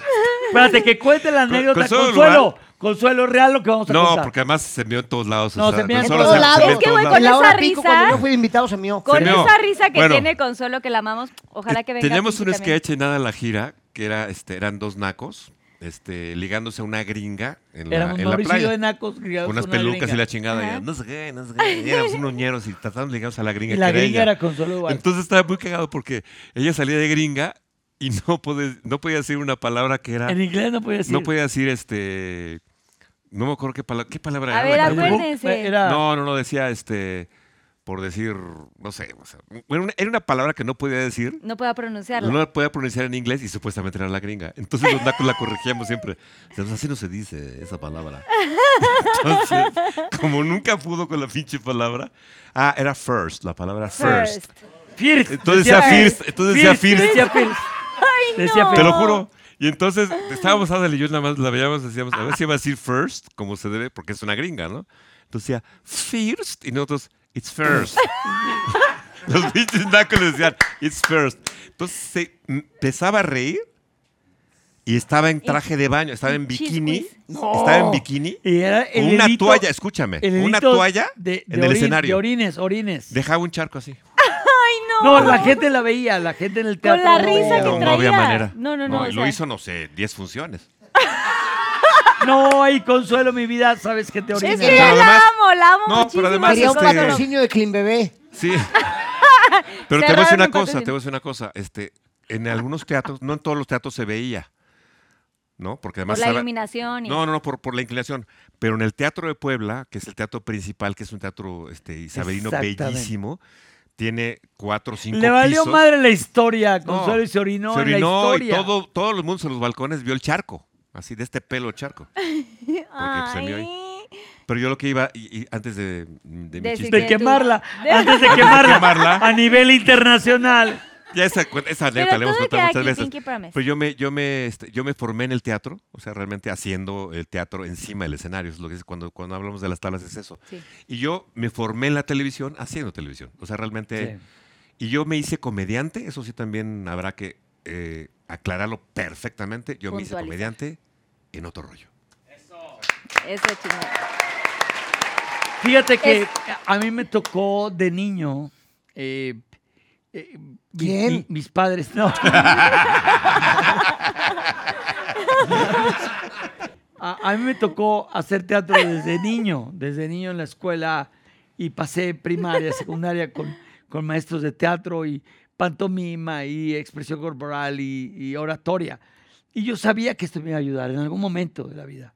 Eh, vi una entrevista hace poco cuando le preguntan a, a este Russell Crowe de si él era actor de método. Él Ajá. dice, ¿cuál método? Sí, yo, era- eh, mi era método Russell es. Russell Crowe y, y ya, y yo me hice Dice, igual. yo, yo me aprendo los diálogos y Sí. trato de decirlos bien para que el Sí. director me diga, está bien. Está bien. Entonces, realmente nosotros nos hicimos en la joda del sketch de la grabación. Sí, claro. Les acaba el foro, tenemos tiempo, tenemos dos horas, hay que grabar, Pero, pero hay que no, hacer pero todo no eso. solo eso, Adal, también te lo voy a decir, o sea, nos, gus- nos gusta tanto, nos gustaba tanto ver comedia que aprendimos a, ver- a, a verla y a descifrarlas, ¿sabes? El tema de la comedia en la televisión no solo es ser chistoso ni mucho menos, no. Es un tema de timing también. El ritmo. Tiene que ser Uf, ritmo y tiene que haber ritmo. pausas y tiene que haber sobre todo, porque Lalo Suárez también lo sabía muy bien, es para un gag, para un remate, un chiste, Sí, si los no estás remates. aquí, no entra el gag. Exacto. Y entonces aprendimos a hacer esto muy bien y lo hicimos Nadie muy nos bien. enseñó. Nadie nos enseñó. Se pusieron pero ahí, lo, ahí. Pero lo, pero lo sabíamos, sobre todo también este Lalo, Lalo Suárez, que se la sabe todas, todas. Entonces, él, él, él ha dirigido cámaras siempre. Él es productor de los Claro. programas que yo Sí, hago Sí, sí, sí, sí. y él dirige cámaras todavía y lo va a seguir haciendo. O sea, Y era muy, era, esto era muy puntual. Y ¿Te Adal acuerdas los agarrones de no? no, sí, bueno, Cortemos, no, otra hagamos. vez y otra vez. y Otra hasta, vez. Hasta que salga. Bueno, ni modo. La verdad es que lo, lo hacíamos. este, Pero en- en aprendieron buen- gracias a eso. Pero aprendimos, pero además aprendimos también a la hora de presentar los sketches en el programa, porque los presentamos en vivo. Si la gente se reía o no se reía, aprendíamos de ese, de esa situación y mejorábamos, o sea, éramos, fuimos muy eficaces. La verdad es que fuimos muy eficaces. Y ese tema de te paras aquí y si no haces esta pausa, no entra el chiste. Lo decía este güey como director de escena y lo decía Lalo, si el chiste no lo dices aquí y no estás volteando para la cámara de allá, tú tenías que estar no en todas. entra el pinche chiste, Claro. no entra. O si te equivocas tantito y cameleas tantito, otra Mira, vez, mira, lo tienes yo- que decir perfectamente. Yo ahorita veo los canales de comedia. Y no, perdón, y no nos hacemos los chistosos. no, no, ¿eh? no. No era hacerse los No era muy nada. natural, o sea, No, se veía súper tan natural. Mientras más serio era Claro. la- Claro, el Era- personaje. E- Era increíble porque ahorita veo los canales de comedia, entre ellos Backdoor. Veo Backdoor y me gusta Backdoor. Ya, ya no sé cómo Que, Backdoor es el remake de, un, de otro canal de extranjero que se llama Backdoor y, y hacen adaptaciones eh, mexicanas la, la original es brasileña. brasileñas. Brasileña. Ujú. La de Y yo lo veo brasileña. y yo digo- Y es muy buena, ¿eh? Y yo decía, eso hacíamos sin escuela. ¿Qué tienen los nuevos comediantes de ahora y los nuevos directores de comedia que tienen 40 años de escuela? Cuando nosotros empezamos, teníamos cantinflas, o sea, tintán, o sea, Tintán. no había, no, no teníamos, o sea, el golpe, el- O- el, cambio era muy grande. Pero, o, te voy a decir, porque además sí lo dijimos alguna vez, nuestras referencias también fueron ensalada de locos en los años 70. Lechuga, Cabrón. Héctor Suárez. Y Alejandro Suárez, Alejandro y Héctor sí. Lechuga y, el Loco Valdés. Y lo decíamos de broma y terminamos haciendo lo mismo. Sí, Exactamente. exactamente. Tirando escenografías y haciendo pendejadas. Así era. Vamos era a cierto. verlo. Era cierto. Y nuestras referencias fueron ellos, porque con eso crecimos. Sí, Más allá de Johnny Carson, que Claro. bueno, a ti te enseñó a hacer monólogos. claro. Pero las referencias de comedia. Las que referencias de sketches eran esas. esas. ¿Sabes qué? Entrarle a los madrazos te abre la visión. Porque yo me acuerdo, a lo mejor Adal ni se acuerda, este, yo ya buscaba, pues, venía de la escuela de actuación y toda la- y buscaba ser creativo y ponerme barbas y mamada y media. Y este güey me decía, a ver, güey, cabrito, me decía, Cabrito. te tienes que dar a conocer. Dice, qué chido que seas creativo y que las voces y las pelucas y eso. Pero que te vean la Pero jeta. Pero que te necesitas vean la verte cara. más tu jeta. Sí. Dice, ya cuando tengas un nombre. Y, y- fue muy visionario, y sí es cierto. Ya te pones la Porque a veces uno dice, ay, Te le voy a escondes meter en un- para que en me un sigan disfraz. contratando, ¿no? Sí. Que, que, que le voy a echar ganas y todo. Sí, a veces hay cosas. Bueno, antes era eso, ahora es terrible porque ya les importa más eh, cuántos seguidores tienes de Instagram para que te quedes en un casting y eso está cabrón. Es real. Sí, ya vale gorro el fuerte. personaje o el talento de la persona. Es real, vale madre. De repente dicen, a ver, este chavito no actúa en su puta vida. Vamos a darle dos, tres lecciones. Vamos a contenerlo frente a la cámara y hagamos una película. ¿Por qué? Porque tiene un chingo de seguidores. Sí, claro. Y dices, madres, o sea, Qué a eso fuerte. cayó la industria. Es real. En eso sí. es real. Sí, es, es muy Y- fuerte. Y, y de repente dices, oye, pero el otro tiene un chingo de talento. Ay, sí, Y pero lleva tiene- años rompiéndola. Pero tiene nada más madre. medio millón de seguidores. Medio millón, güey. no Y mames. dices, y dices, Ni yo los tengo. ¿Cómo? No, pero dices, ¿cómo? Nada más tiene medio millón. Entonces, es increíble Sí, porque bueno, son otros tiempos. ¿eh? Son otros tiempos. Pero también a lo que voy es, el trabajo creativo de antes era 24/7, en vivo. A veces decíamos, vale Y sketch. ensayo y error. Y era, ensayo "Va- y vale error". sketch. Entramos después del corte. ¿Cuánto queda? Eh, 30 segundos. Mau, ¿ya leíste lo último? No. Y era el corazón Ahora- latiendo a mí. Le decían, cinco, cuatro, ¡juá! Y. ¿Tenían de pronto algún apoyo de prompter?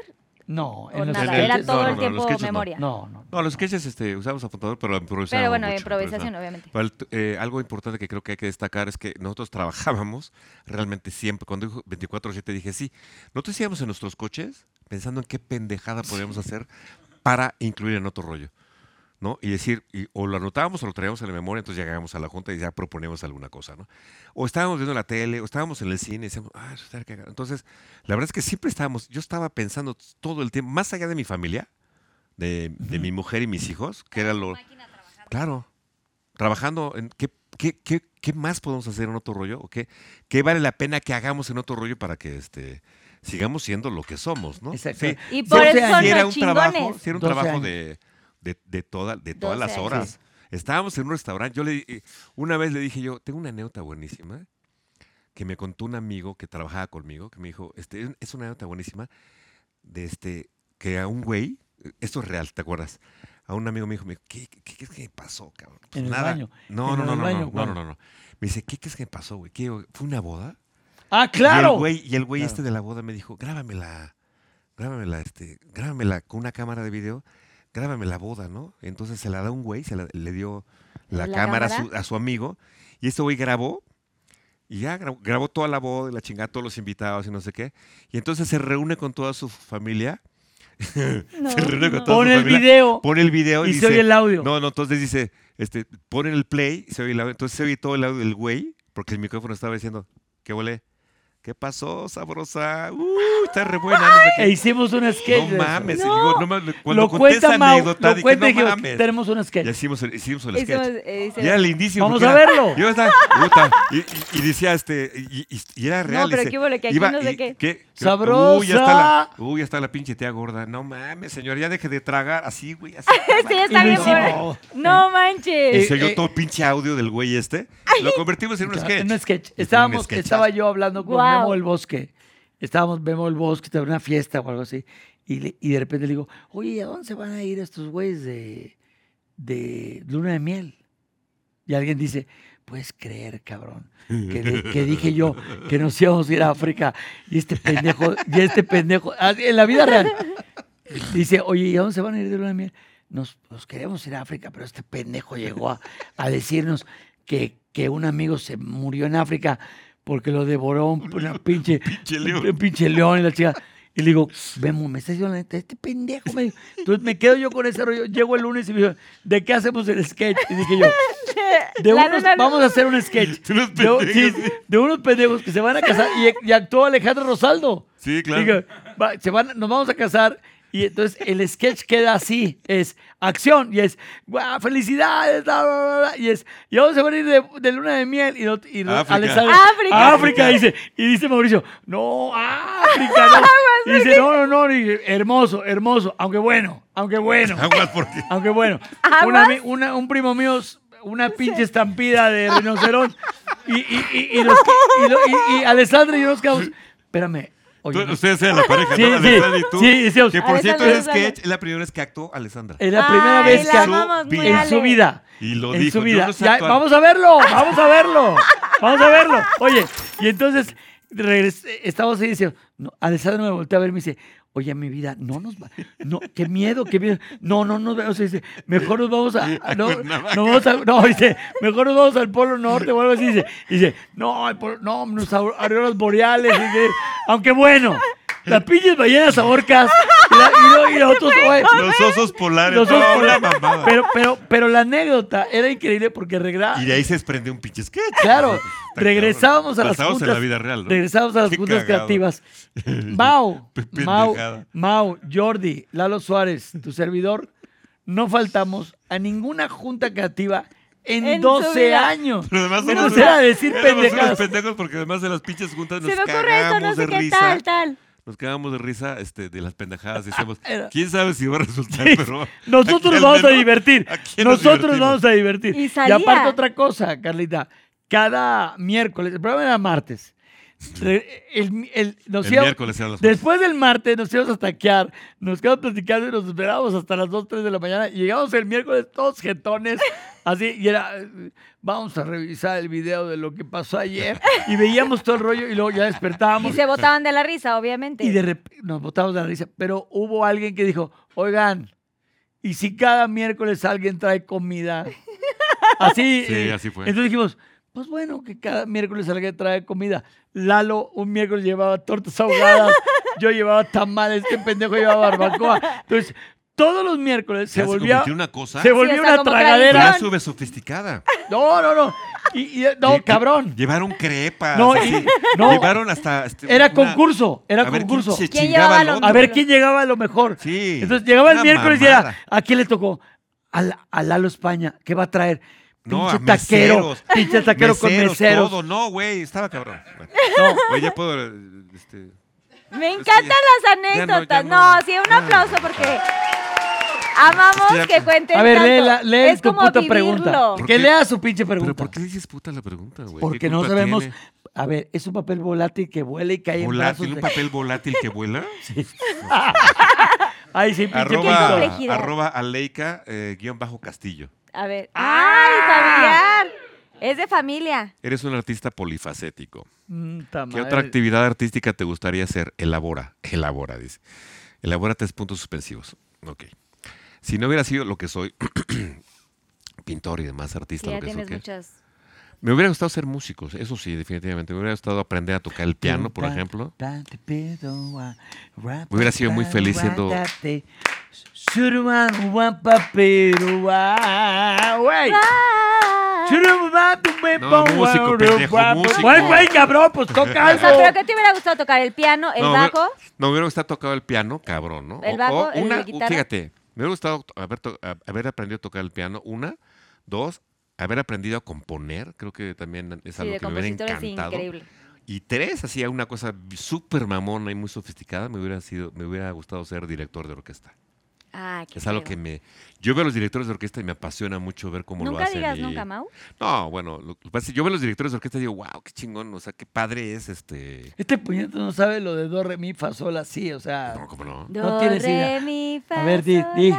Dilo. ¿Qué? Cántalo, do- la Do, escala. re, do, re, mi, fa, sol, la, si, do. ¡Bien! Pa, pa, pa, Siguiente, pa, última pa. pregunta. Raúl Punto Murillo. Un chascarrillo. ¿Cuál es el momento más vergonzoso que te ha pasado en tu carrera? Elabora. Híjole. Nunca he. Alguna vez lo conté, creo que en un lugar. Pero no quiero como entrar en detalles. ¿Por qué Qué no? bueno, cabrón, ¿por qué no mames? No, sí. Estás en el lugar indicado para No entrar en seas Mau, detalle. mamón. Mau, hora. Mau, no quiero entrar en detalles. Este. Me da, me da mucha pena esto, pero estaba haciendo una obra de William Shakespeare que se llama El Mercader de Venecia, El Mercader de Héctor Venecia. Ortega. Don Héctor. Y el Ortega, Miguel Manzano, descanse. que le mando un abrazo, sí. Que fue mi primer roomie aquí en México, que estábamos tras la chamba y ya sabes, me lleva unos tacos, en- fuimos a unos castings de voz por el Metro Portales y los pinches tacos me caen del nabo. De, de, turrún. Bueno, ahí te va. Un turrún acompañado de En escena, Hijo. en escena, yo era el, cre- el creado de Shylock, este, No estaba con. En el Elizabeth Aguilar En el mercado de eh, en Venecia. el Mercader de Venecia, en una escena y de repente empiezo a sentir un El retortijón. guruguro, el guruguro. Que se escucha Madre como santísima, madre santísima. ta, ta, ta, ta, ta. Y era en el Cadac, en Coyoacán, que el, que el baño es el mismo para el espectador que para El los talento, actores. sí. No hay baño en los camerinos.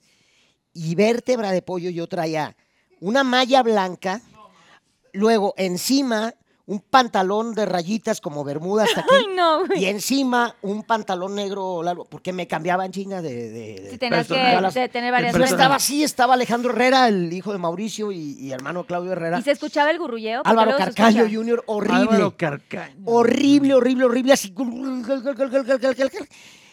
Yo dije, no, no, no, no, no, no. Y tenía que cerrar yo el primer acto, cerrábamos una escena y, la- y su atención, por favor, tendremos un... Llego al baño al mismo tiempo de espectador Del que de- público. vértebra de- y Y era de fila. esos, Mau, que, Y fila. que la el pinche papel está afuera. Es como comunal, así de que... Agarra tus pedacitos y entra al baño. Me bajo uno. el otro, el otro y furrundún. O sea, en cuanto, así con ese timing. Pero con un raca, taca, taca, taca. Y un taca, taca, taca, Y yo dije, ¿qué chingado se ve más placoso? Que vean un güey con zapatillas del siglo XVI. O, o un güey en mallas. Y yo, verte así. Bueno, yo agarraba. Horrible, Y se tirando el y calzón. olía y se Horrible, escuchaba horrible, horrible, horrible. No, no tienes idea, me quería morir. Y te daba pena horrible. No Todos- sabes. Y, Y- estaban y- esperando afuera para No, entrar. y salgo a escena. Que ya salga el cagón. No. Que ya. No, Espérate, pero el Te- baño era de varios. Te ¿Era de juro varios? que como bebé, o sea, así la pantorrilla, todo. Escurrido. Salgo a escena Ay, no, se manchó. y Isabel, Elizabeth Aguilar, se me hacía para allá. Elizabeth. Digo, se me, se me ponía aquí y yo me hacía para atrás. Y, y- y se me trataba de acercar y yo me hacía para atrás porque yo sentía que olía a madres, a bebé, a el, pues, mierda. No, y siempre me daba ray de ella, que vivía en la calle Citlaltépetl de Ay, la no. Condesa. Y para colmo de males, pinche ley de Morphy, me dice, oye, vienes un- unas amigas españolas, no sé qué, que te les hiciste muy simpático, te quieren saludar. Que Y eres, yo- y que yo eres así, muy cagado. No, sí. Te juro, güey, Adal, te juro, te juro por Dios, que eres muy cagado. Yo así, yo así. Hola, la Hola, así de lejitos. Y me dice, vámonos, vámonos ya, este... eh, ran- rana, porque me decía rana ella. Este, vámonos, vámonos, vámonos. Y le dije, no, este, es que ahora no voy para mi casa. Yo te llevo, ¿a dónde vas? Y tú no. Horrible, No te queda de paso. Tomo un taxi porque no existía Uber ni nada. Me llevo escondidas mi pantalón. Yo tenía varios roomies. Llego y en chinga me meto en la Roma a, mi- a- a la regadera y tallando el pantalón para que no vieran mis compas. Horrible. Fue la cosa más espantosa en mi carrera. De verdad, Me espantosa, espantosa. Qué horror, no. Es que aparte que te dé el- así el turrún. No, no. Pero aparte, yo venía en el taxi y yo sabía que frío. decía en la madre, güey. Apesto. En la madre y el taxista así. Sí, de que algo apestaba. vértebra de ¿Qué pollo. pedo, señor? Viene Es cagado. más, es más. ¿Qué? Se, se cagó con Es algo. más, ahorita me va a estar viendo y decía, sí, olía horrible ese cabrón. Ese es el güey. Ese. 40 kilos menos, pero ese es el güey. Horrible, horrible, horrible. Es horrible que te agarre el turrón. No se lo deseo a nadie, neta. No, es horrible, es horrible. Espantoso. Ay, no, Vas. no, no. ¿De qué, amigo? Vas con tu pinche pregunta. A Te ver. toca tu preguntismo. Te tocó ver a Lalo España cagado en otro. dice, dice, eh, arroba Hugo Galindo. ¿Cuántas veces has aplicado el odio, digo yo, en el Pinkilicious? a ver, eh, yo, yo tengo que admitir algo. Soy, no, a ver, cabrón. A ver, Mau, ¿qué te, qué te caga, Mau? ¿Qué te caga? ¿De qué? Yo, Aquí el único que caga es España. ¿De qué hablas? Ah, Es que es una pinche cara. A ver, eh, soy muy seductor en ese momento. Ok. Creo ser, no, no soy ni chistoso. eh, no me gusta el chistorete a la hora del, Acto. del piquidicious. Soy sumamente seductor. eh, pongo todo el momento ad hoc. Creo que a mí me gusta la alta seducción, es real. Eh, desde las palabras, el rollo, el... los El pre, el pre. Los juguetes. Velas. O sea, los preliminares te encantan. eh, me gusta. Creo que yo soy el master. El, me llaman el preliminar master. No, no. no, The, no. the- the God. De- sí. A Mau, Ma- a Mau le vale madre porque como Mau ya está grande. Pero, a ver. No, no, no. La verdad no me gusta el chistorete a la hora del... Pero del- puedes hacer, oh, oh, No, no, no me gusta. No me gusta No, el chistorete. no. No, yo, la verdad, Ah. creo que soy un gran amante. Eh, Dos, tres. sí. Habrá gente que tal vez se cague ¿Qué por les lo sabe? que digo. Aplausos. ¡Woo! Mau, tu última pregunta. Lee Urrutia. Lee, arroba lee Urrutia. Eh, ¿Cómo narrarías el Pinkilicious si fuera el flash informativo? Este es un flash, flash. Este es su flash, Flash, flash, informativo. flash informativo. No sé, fíjate, güey. No, a ver, pónganse, por favor, pueden hacerlo en. ¿Quieren hacerlo juntos? Aquí, cámara 3, se dice. Aquí. llegábamos. eh, Ya, eh, hazlo, no, no, lo platiques, Pero, pero, eh, espérame, pero el flash informativo, lo bonito del flash informativo era que eran dos idiotas antes de entrar al aire. Ah, es cierto. Era, era bien bonito porque entrábamos al aire y era, ¿qué pasó? No sabes, pasó? ¿Qué pasó, ¿Qué Ramones? ¿Cómo estás? No, crudo. No sabes lo que me pasó. ¿Qué onda con tu pasó? vieja? No sé mames. qué. Sí, ¿qué pasó, güey? No, pues es que. ¿Qué crees que me pasó? ¿Qué? ¿No se te paró? No, No, se güey. te paró, Ah, güey, ¿cómo crees? No, claro que no. Estaba yo en una obra de teatro haciendo una obra de Shakespeare. Ah. Sí. No es, ci- no es cierto, no es cierto. Estaba pintando. No es cierto. Y somos, dos, somos dos pendejos de noticieros, güey. No mames. este. No, y, y pues siempre este, hacía, pinche peloy. Espérame, perdón. Así lo hacía, No, amigo. ¿qué pedo? No, así lo hacía. No. Sí, así lo hacía. Lo hacías, con, lo hacías No. me- mejor que ahorita. A Ahorita ver, sí me no, dolió, a ver, pendejo. no, no, era, ¿qué pasó? Buenas. ¿Qué pasó, pinches asalariados? ¿Qué, qué pinche pedo, peloy? ¿Qué onda, cabrón? Ya no me pegues, güey. O sea, en serio. Ah, es de amor, es de cariño, cabrón. ¿Qué pedo? Este. No, pues resulta que este. ¿Te acuerdas de La Lupe? La Lupe, la, la- la ¿Te Lupe, acuerdas? la peluda. Sí. ¿Qué ¿Te pasó? acuerdas que le decíamos la gorila? La gorila, Sí. porque era como que veías eso y era uh, uh, uh, sí. ¿Qué pasó? ¿Te? No, ¿Qué pues, pasó con este, ella? Pues agarré una peda espantosa.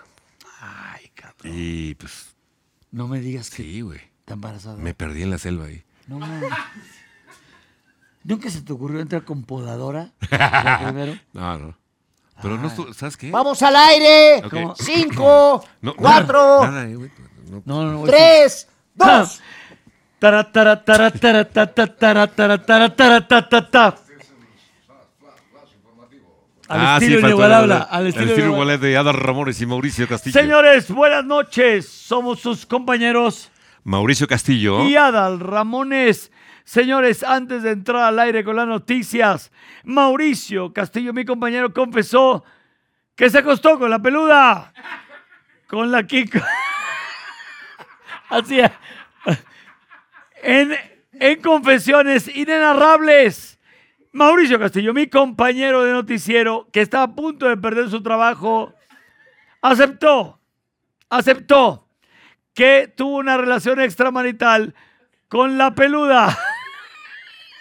Así era. Eh, eh, El flash informativo eran dos compañeros de un noticiero que querían correr Y luego remataba yo diciendo, muy bien, gracias, ¿terminaste? Sí. Gracias. Bien, vamos con más información. Resulta que esta señorita, que dejó de serlo, pues es ni bueno. más ni menos que la esposa del señor Ramones. Ah, que la chingada. todo fuerte, todo fuerte, ¿no? Para, para, para, para. Eh, eh, lo bonito del flash informativo, que yo creo que si yo pudiera resumir la historia de otro rollo, era. Fue nuestro Disneyland, donde pudimos usar, pudimos usar eh, todas las herramientas, cámaras, grúas, escenografías, vestuarios, peluquería, caracterización. Realmente éramos siete, ocho amigos jugando a, a vestirnos, a, a- a improvisar durante 12 años y nos dieron todo para divertirnos. Para O sea, divertirnos. para divertirnos. Nos también. pagaban, ¿no? Y encima Ustedes se divertían, pagaban. pero ustedes lo que no saben es todo el entretenimiento que nos dieron a todos los que veíamos su programa.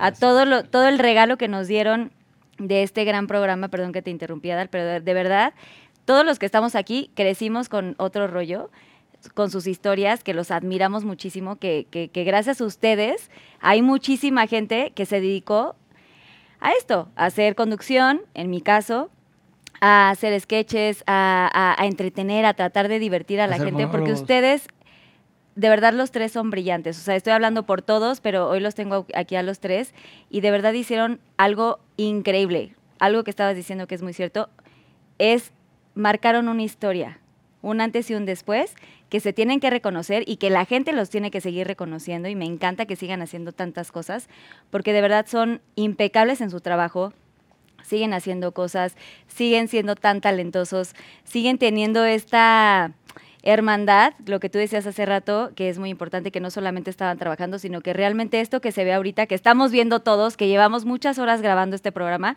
se ve la magia, se ve la complicidad, se ve la confianza, se ve el respeto entre cada uno de ustedes, porque no importa quién tenía qué departamento, si tú eras el, el que daba la cara, todos tenían un lugar en otro rollo. Entonces yo sí quiero de verdad aprovechar y reconocerles a, a ustedes tres, a todos los que forman parte de otro rollo, porque nos regalaron risas, nos regalaron muchísima experiencia, nos regalaron este, momentos increíbles, así que son nuestros maestros, de verdad, No. gracias por tanto. de. Gracias. Muchas gracias. No, gracias de verdad.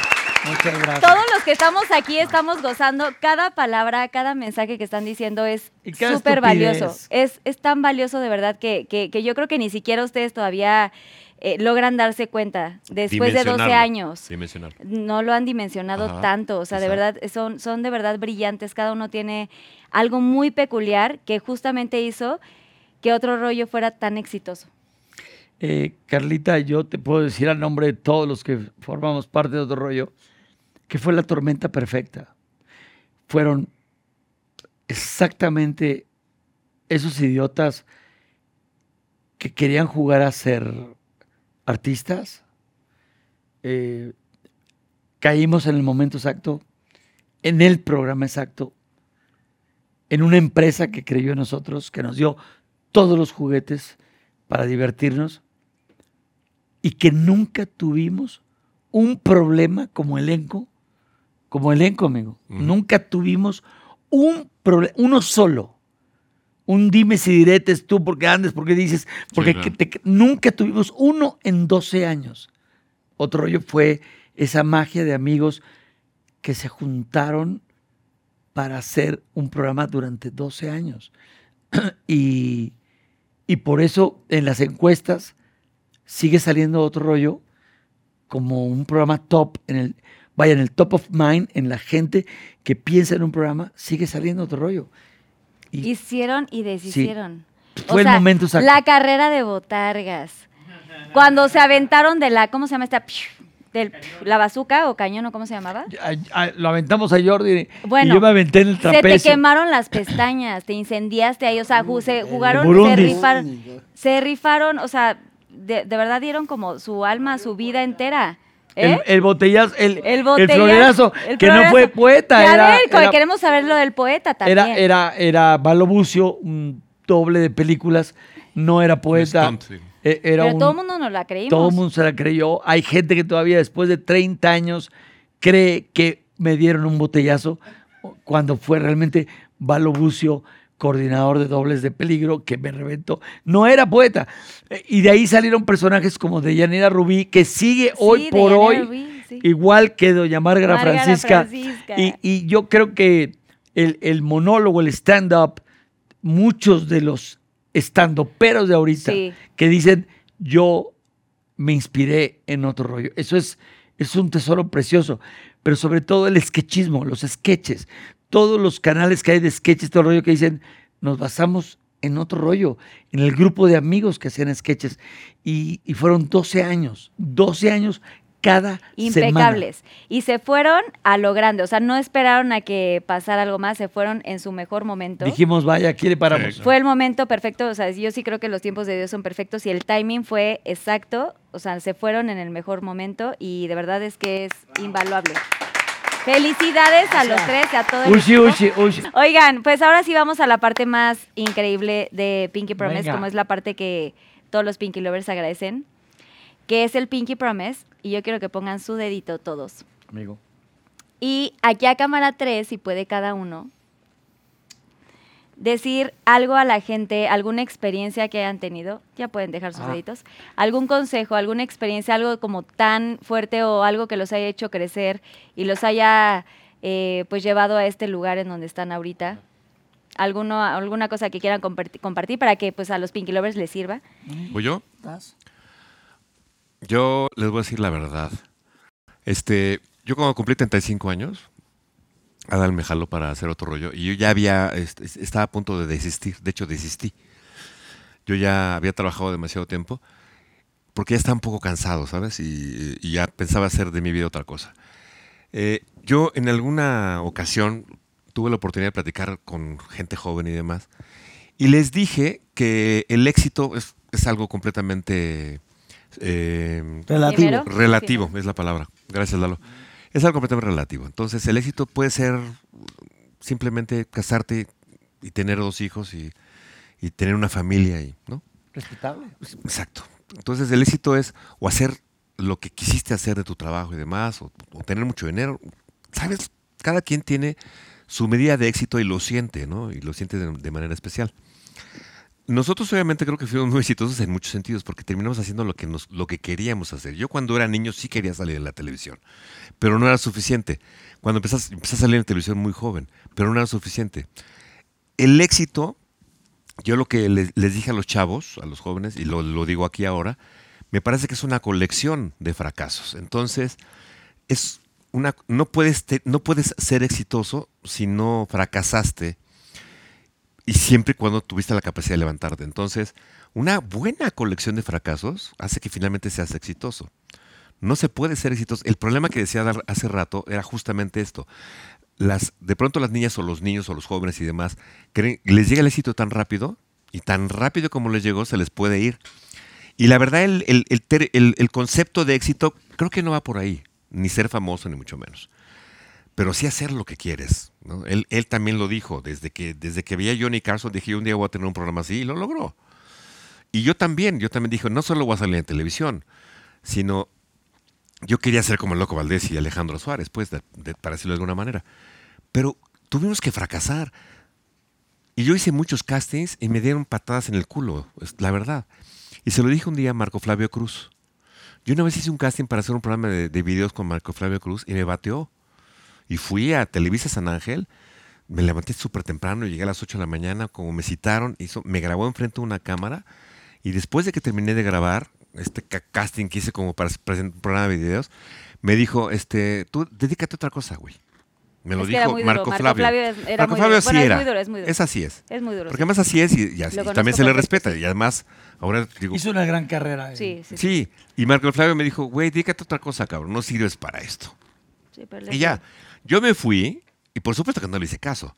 Pero era muy importante el no cuando, cuando me lo dijo. Muy importante, porque además esta colección de fracasos o esta colección de nos te sirve para seguir chingándole, Voy por el ¿sabes? sí. voy por el sí.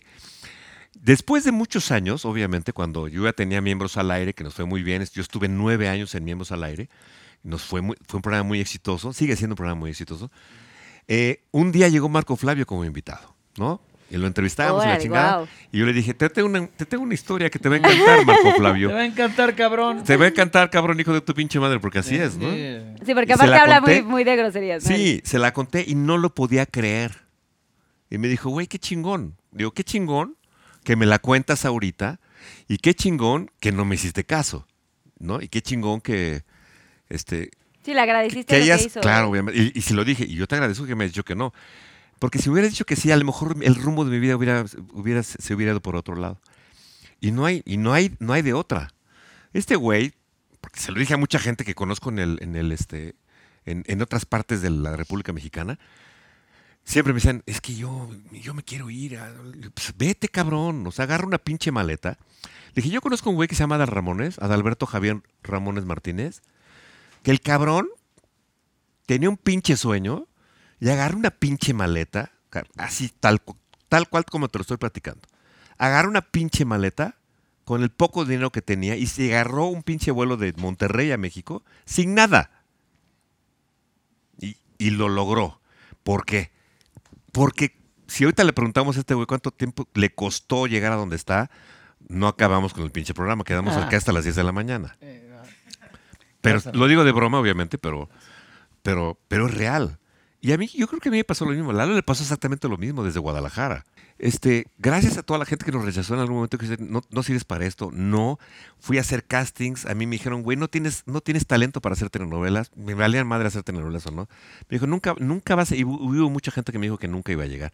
Y mira, la historia, la historia, este, productor, la, el la cabrón es empresario, productor, tiene su casa productora. Sí. Todo. No, bueno, la verdad es que Mauricio- eso es lo que le estamos Mauricio. Castillo. Pero, ¿Eh? por favor, concluye, concluye. No, ya, o sea, Pero Te aplaudimos porque de verdad es gracias, gracias, no, para gracias, ti. porque además sigo haciendo lo que se me da mi rechingada gana, ¿no? Y, ahora pinto, ahora pinto más que hace 30 años, que o hace más de 40 años que salí de la escuela de pintura. Y afortunadamente ahorita pinto muchísimo más. Yo me siento muy satisfecho con, con lo que he hecho y lo, y lo que me queda por hacer. Realmente esto no acaba nunca, nunca. Te lo puedo Y asegurar. los nos los vas a tener. La-. Lalo, España y Adal Ramones, estoy seguro que van a decir lo mismo. Esto no se acaba nunca. Ya. Pinky Lovers, ahí está el gran tip de mi querido Mauricio Castillo. Lalo. Nunca pierdan, nunca pierdan su rumbo y su fe y todo. Lalo, cuéntanos. Lalito, gracias Mau. Gracias por compartir. Pues yo creo, lo que les puedo decir, nos puedo decir, es que nunca nos olvidemos de agradecer, que siempre mantengamos viva la, la capacidad de asombro, porque mm, yo siempre he creído que cuando soñabas de niño con hacer algo, te, eh, te llena de pasión, te llena de, de magia, de ganas de enfrentar un foro, de hacer las cosas. Y a veces se le olvida a la gente. Se le olvida. Yo de repente trabajo en telenovelas o en cosas donde llegan compañeros. Mamacita, ¿qué horas me toca la.? pre-?" No mames, o sea. Entonces, a ver, güey, te morías por estar en un foro con los reflectores, por contar Claro, historias. Que no se nos olvide. Que no se nos olvide. De, de verdad que siempre tengamos viva esa magia, ese, ese recuerdo de cuando jugabas de niño con tus hermanos, a, a estar actuando, a no perder la magia del niño. Tú recortas, tú cuando eres niño recortas una caja de zapatos, le haces una puerta, pones soldaditos y es una fortaleza. Y en cuanto tu mami te decía, Lalo, vente a comer, o Eduardo, o Adal, o Mauricio, o Carlita, vente a comer, en ese momento clic, desaparece. Y estamos de paso. Y nos vamos a ir. Y el mundo está demasiado loco. Y se necesitan sembrar muchas cosas buenas. Porque se nos olvida la etapa donde jugábamos en bici.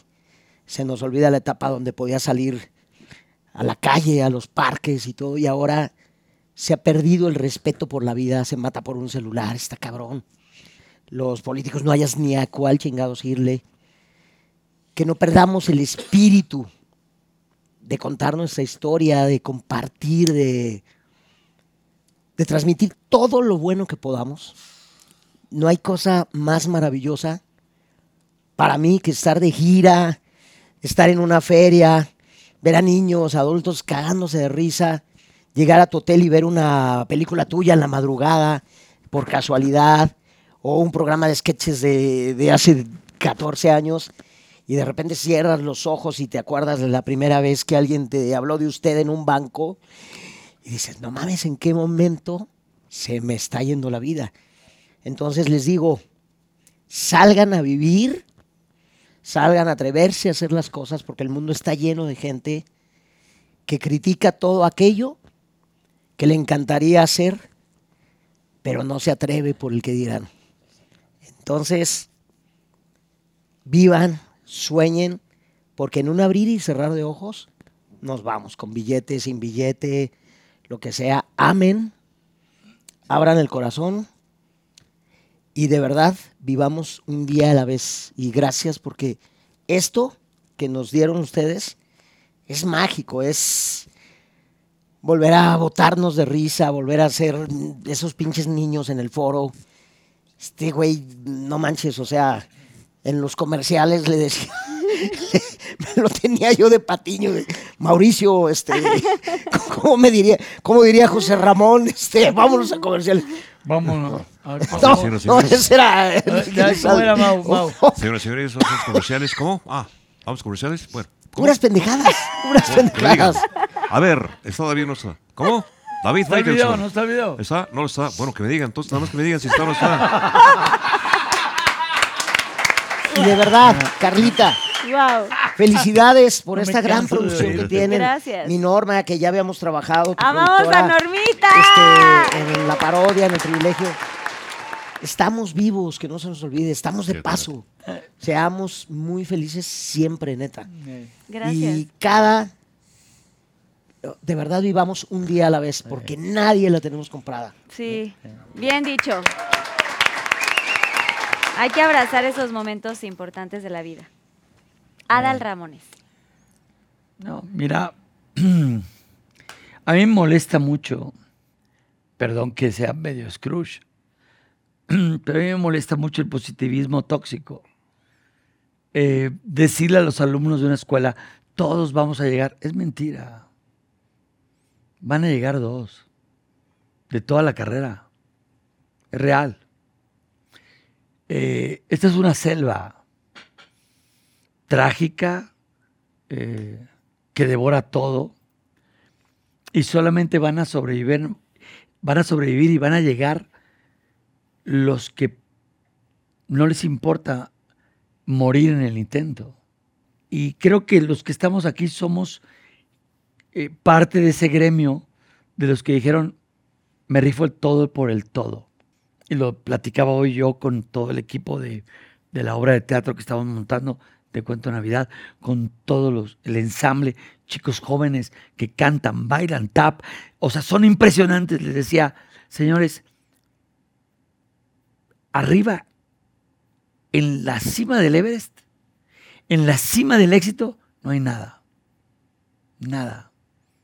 Llegas al éxito, al éxito. Estoy hablando del éxito. El éxito donde cobras lo que quieres. No hay nada. Llegas y estás en la montaña, pones tu bandera y es, me tengo que bajar. Nadie se queda en el Everest dos días o tres días. Se mueren. Se mueren. O sea, es, ya llegué, puse mi bandera y ahora qué sigue. Y te bajas. Y llegas al campamento y es, ¿y qué pasó? Pues tomé la foto y, pues llegué y no había nada más. Si tú llegas a la cima solo, por más cima, por más éxito, por más contratos millonarios, eres el gran perdedor del mundo. ¿Dónde estuvo la familia? ¿Dónde estuvo los amigos? ¿Dónde estuvo la hermandad? ¿Dónde estuvo la convivencia? Llegar a la cima, al nivel que sea, regional, nacional, mundial, llegar a la cima es llegar solo. Si llegas con familia, llegas con herramientas, llegas, llegas con, con enseñanza. Lo decía al principio del programa, los hijos son los maestros del hombre. Yo desde los 12, 13, 14 años quise ser papá. Viajar en este camino con hijos, más que una pareja, fíjate, con hijos. Cuando el hijo te enseña a ser eh, más paciente o, más permisivo, o incluso aflojarte lo tenso de la vida, para mí ha sido una gran enseñanza. Me gusta disfrutar de mi familia. He disfrutado la vida y lo veo en mi cara en el espejo. Cuando yo me veo al espejo digo, oye, me veo bien. ¿Por qué? ¿Por qué es eso? ¿Por qué, por, por qué tal vez me veo tranquilo? Digo, porque no me estreso con Sí, la porque vida. ves más allá de... No, yo, yo, yo no ando tras el cheque. Yo ando tras la anécdota. La experiencia. Es, es, por eso ando. ¿Cuáles son las personas más longevas? Los que viven en el campo, los que no traen prisa por vivir, los que disfrutan del, del día, de la mañana, del rocío. ¿Tú crees que los que vivimos en la ciudad y andamos corriendo tras el cheque, vivimos más? Es mentira, no es real. ¿Qué quieres? ¿Ganarte un Oscar? ¿Qué sería lo más chido? Ganarte el premio de, papá, si estuviste conmigo. Cruzamos nadando el lago. Es, haz lo que amas. Ese trabajo que quieres, honesto, te hará feliz. Tú creías que te iban a pagar 100 pesos, te van a pagar 10, no 100. Ojalá seas feliz con esos 10 pesos, no con esos 100. Y disfrutar, disfrutar ese camino de amigos, de gente, de conocidos, eh, de proyectos. ¿Puedo rescatar algo de lo sí, que señor, dijiste? con todo gusto. Te lo voy a decir con todo cariño además. Creo que de, de lo que dijiste, de, de- de todo lo que has este, comunicado acá, Eh, este ejemplo que pusiste del Everest a mí me parece que es un ejemplo muy, muy adecuado. Sí, me encantó ese. Creo que el tema no es llegar a la cima, porque efectivamente, como dices tú, llegar a la cima, llegas y ahora Sí, qué ¿qué más? carajos. Pero sabes que, sabes que sí me parece muy interesante El camino. todo el camino, ¿no? Exacto, justo ese. Eso, es, el proceso de llegar, porque además tú dijiste también una frase que me parece que también es muy, muy, este, bastante rescatable o más destacada más puntual. bien, que es morir en el intento, ¿no? Hay gente que se muere intentando llegar a la cima, o hay gente que no llega y se regresa, ¿no? Y, pa- y- y quizá a lo mejor el éxito fue llegar hasta donde llegó y regresarse. Pero este tema del camino y de todo lo que lo- es muchísimo más interesante. Todo esto que el trabajo que te costó llegar a ese camino, independientemente si llegas o no, porque llegas y efectivamente bajas. Alfred Hitchcock, el director, decía, lo más interesante de hacer cine es planear la película. Este, y, y luego este, hacerla no le parecía tan entretenido. Lo que le parecía entretenido era planearla. El proceso, el- todo el- la proceso aventura. creativo. Cuando dijiste este tema de, de que van a llegar dos y yo le, yo le pondría más. Yo le, pon- Ah, yo, yo- yo- le pondría seis. Diez, diez, Sí, yo pondría sí, diez. porque además, Sí. porque además sí, sí, me parece que sí. Era un número que me parece que es, es- sí es muy desesperanzador decir que solo van- dos van a llegar si la conferencia es de mil o de No, 500. eran- eran no, ya diez sé. güeyes. Bueno, Solo era para eran 10 tres, ¿no? eran tres De güeyes. 10 Eran dos. tranquilos, tranquilos, Van a llegar dos. Eran De. 10 van a llegar dos. Dos pendejos. Dos pendejos. Ustedes dos van a llegar, échenle ganas. No, pero yo cuando estaba en la prepa, cuando estaba en la prepa, estuve, estuve en un grupo de teatro. O sea, realmente yo me metí al teatro en, mm, Era la Nueva. España. No se llamaba México. No era México, era la Era Nueva Nueva España. Entonces, mi maestro Gonzalo Correa fue nuestro maestro y éramos un grupo de 60 alumnos. Y la verdad, yo me apasioné mucho por el teatro en la prepa, más allá de meterme a artes plásticas, ¿sabes? Que era, mi- era como pasión, lo lógico para mí. sí, pero me todo. metí al teatro por otra razón. Entonces, ya, pues digo, este, lo demás ya lo sabemos, es decir, todo el proceso de nuestras vidas lo sabemos. Ya, ¿eh? Después de más de 35 años, no- nos volvimos a reunir con el maestro Correa, porque además nos- lo, lo queremos mucho, y nos reunimos todos, casi todo el grupo de teatro, casi todo el grupo, nos volvimos a reunir después de 35 años. Nos reunimos en un restaurante, llegamos y todos, y la mayoría, te puedo decir casi todos, los que se reunieron ese día otra vez, me dijeron a mí, justo lo que dijiste, es, pues tú sí llegaste. Los, los 40, 40 que estaban. que había ahí, me dijeron, tú sí llegaste. Y me dijeron, ¿qué hiciste? Le dije, pues güey, Chingarlo. pues lo que tú no. En pocas palabras. O sea, Sí, le dije, sí, sí, no puedes como tampoco. no, porque además no puedes decir, bueno, uno es veterinario, Sí, sí, sí, otro sí, no, no, sé no, qué. Ah. Le dije, güey, cabrón, le dije, le dije a, un, a un amigo que se llama Sergio, que se llama Sergio Cuevas, le dije, Sergio, tú eres infinitamente mejor actor que yo, pero infinitamente, La cabrón. mayoría, amigos. ¿Qué? Ya la lo sé, güey.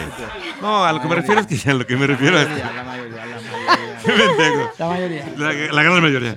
Pero Ah, dije, güey. yo, yo, espérate, perdón. Hago un No, paréntesis. no, no, para pendejo. un paréntesis. No, no Decía, vas a íbamos dejarte grabar, pendejo. íbamos, íbamos a grabar y decía, espérate, íbamos a a grabar y decía, a ver, todos, todos los actores al set, todos los actores y Mauricio Castillo. El arquitecto de la comedia. chiste, ¿no?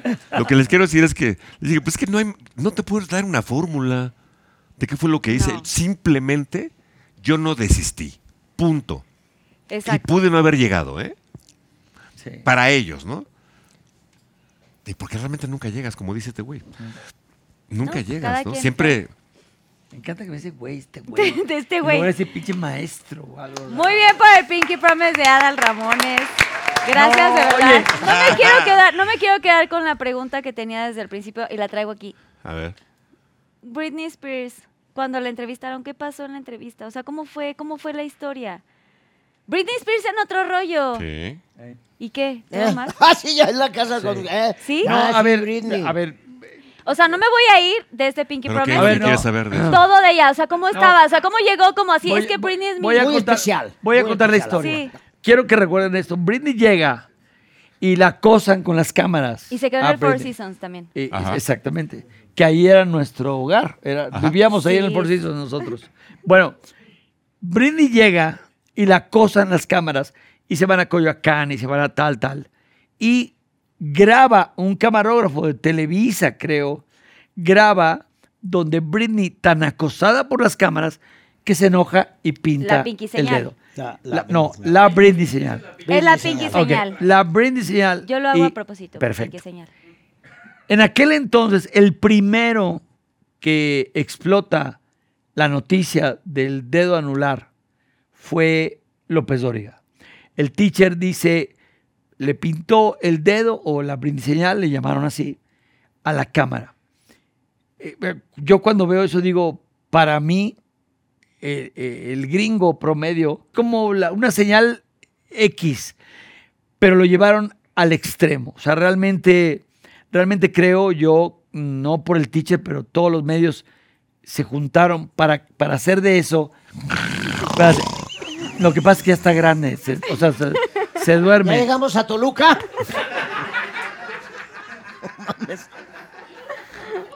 Ay, no. Estoy con gente que se duerme. La señora González, ¿dónde se apaga esa chingadera? Arroba.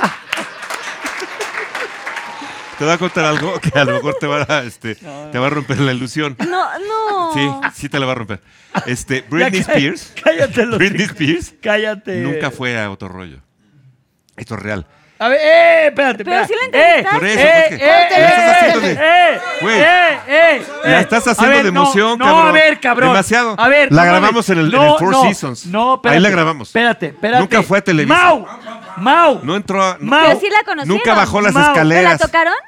Claro. Yo sí la toqué. y la- Tenemos y- fotos y con to- ella. Y la toqué bien. Le- A la ver, vimos a esta distancia, así donde estás tú.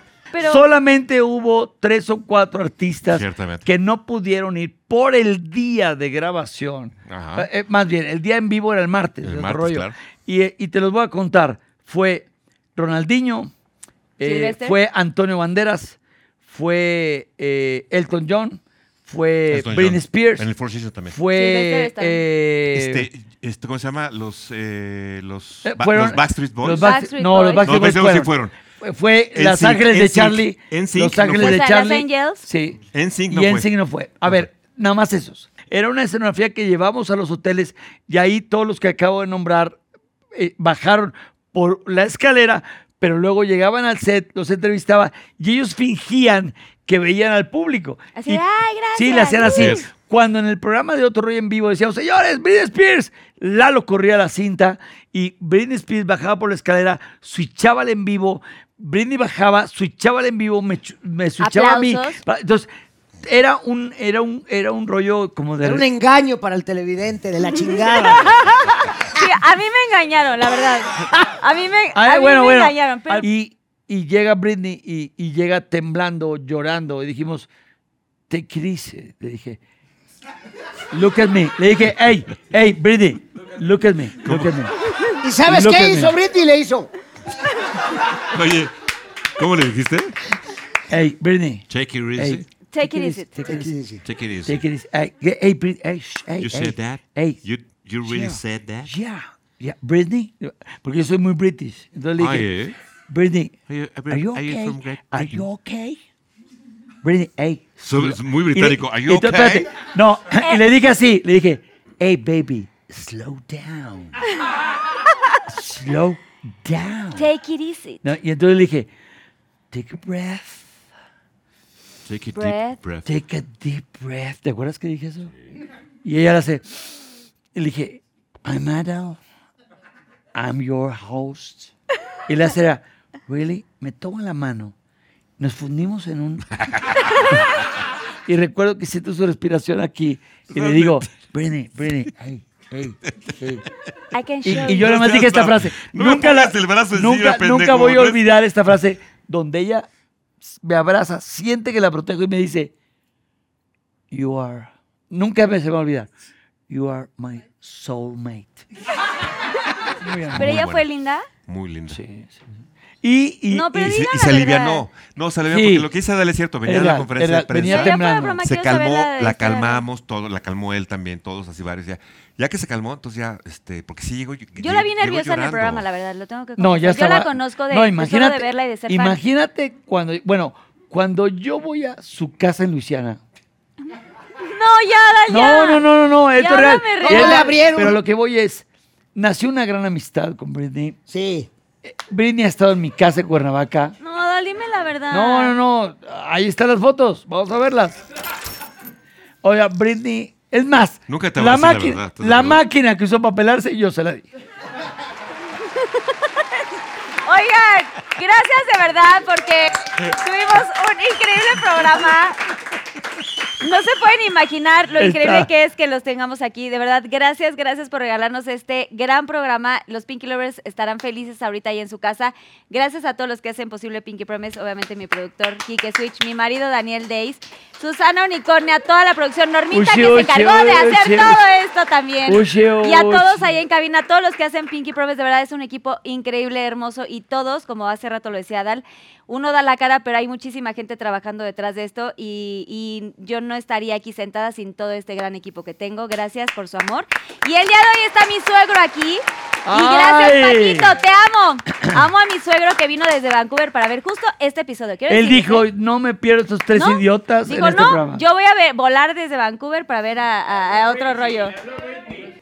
Oigan, pero ¿Ah, de verdad sí? son grandes leyendas. Gracias de verdad por regalarnos esta fantasía. O sea, estoy, estamos gozando muchísimo. Los admiro muchísimo, los respeto Igual muchísimo y los valoro de Igual verdad. Gracias, No, gracias, gracias. Que Dios los bendiga. Gracias. Pinky Lovers, compartan este capítulo. Y vayan al teatro a ver a Lalo España.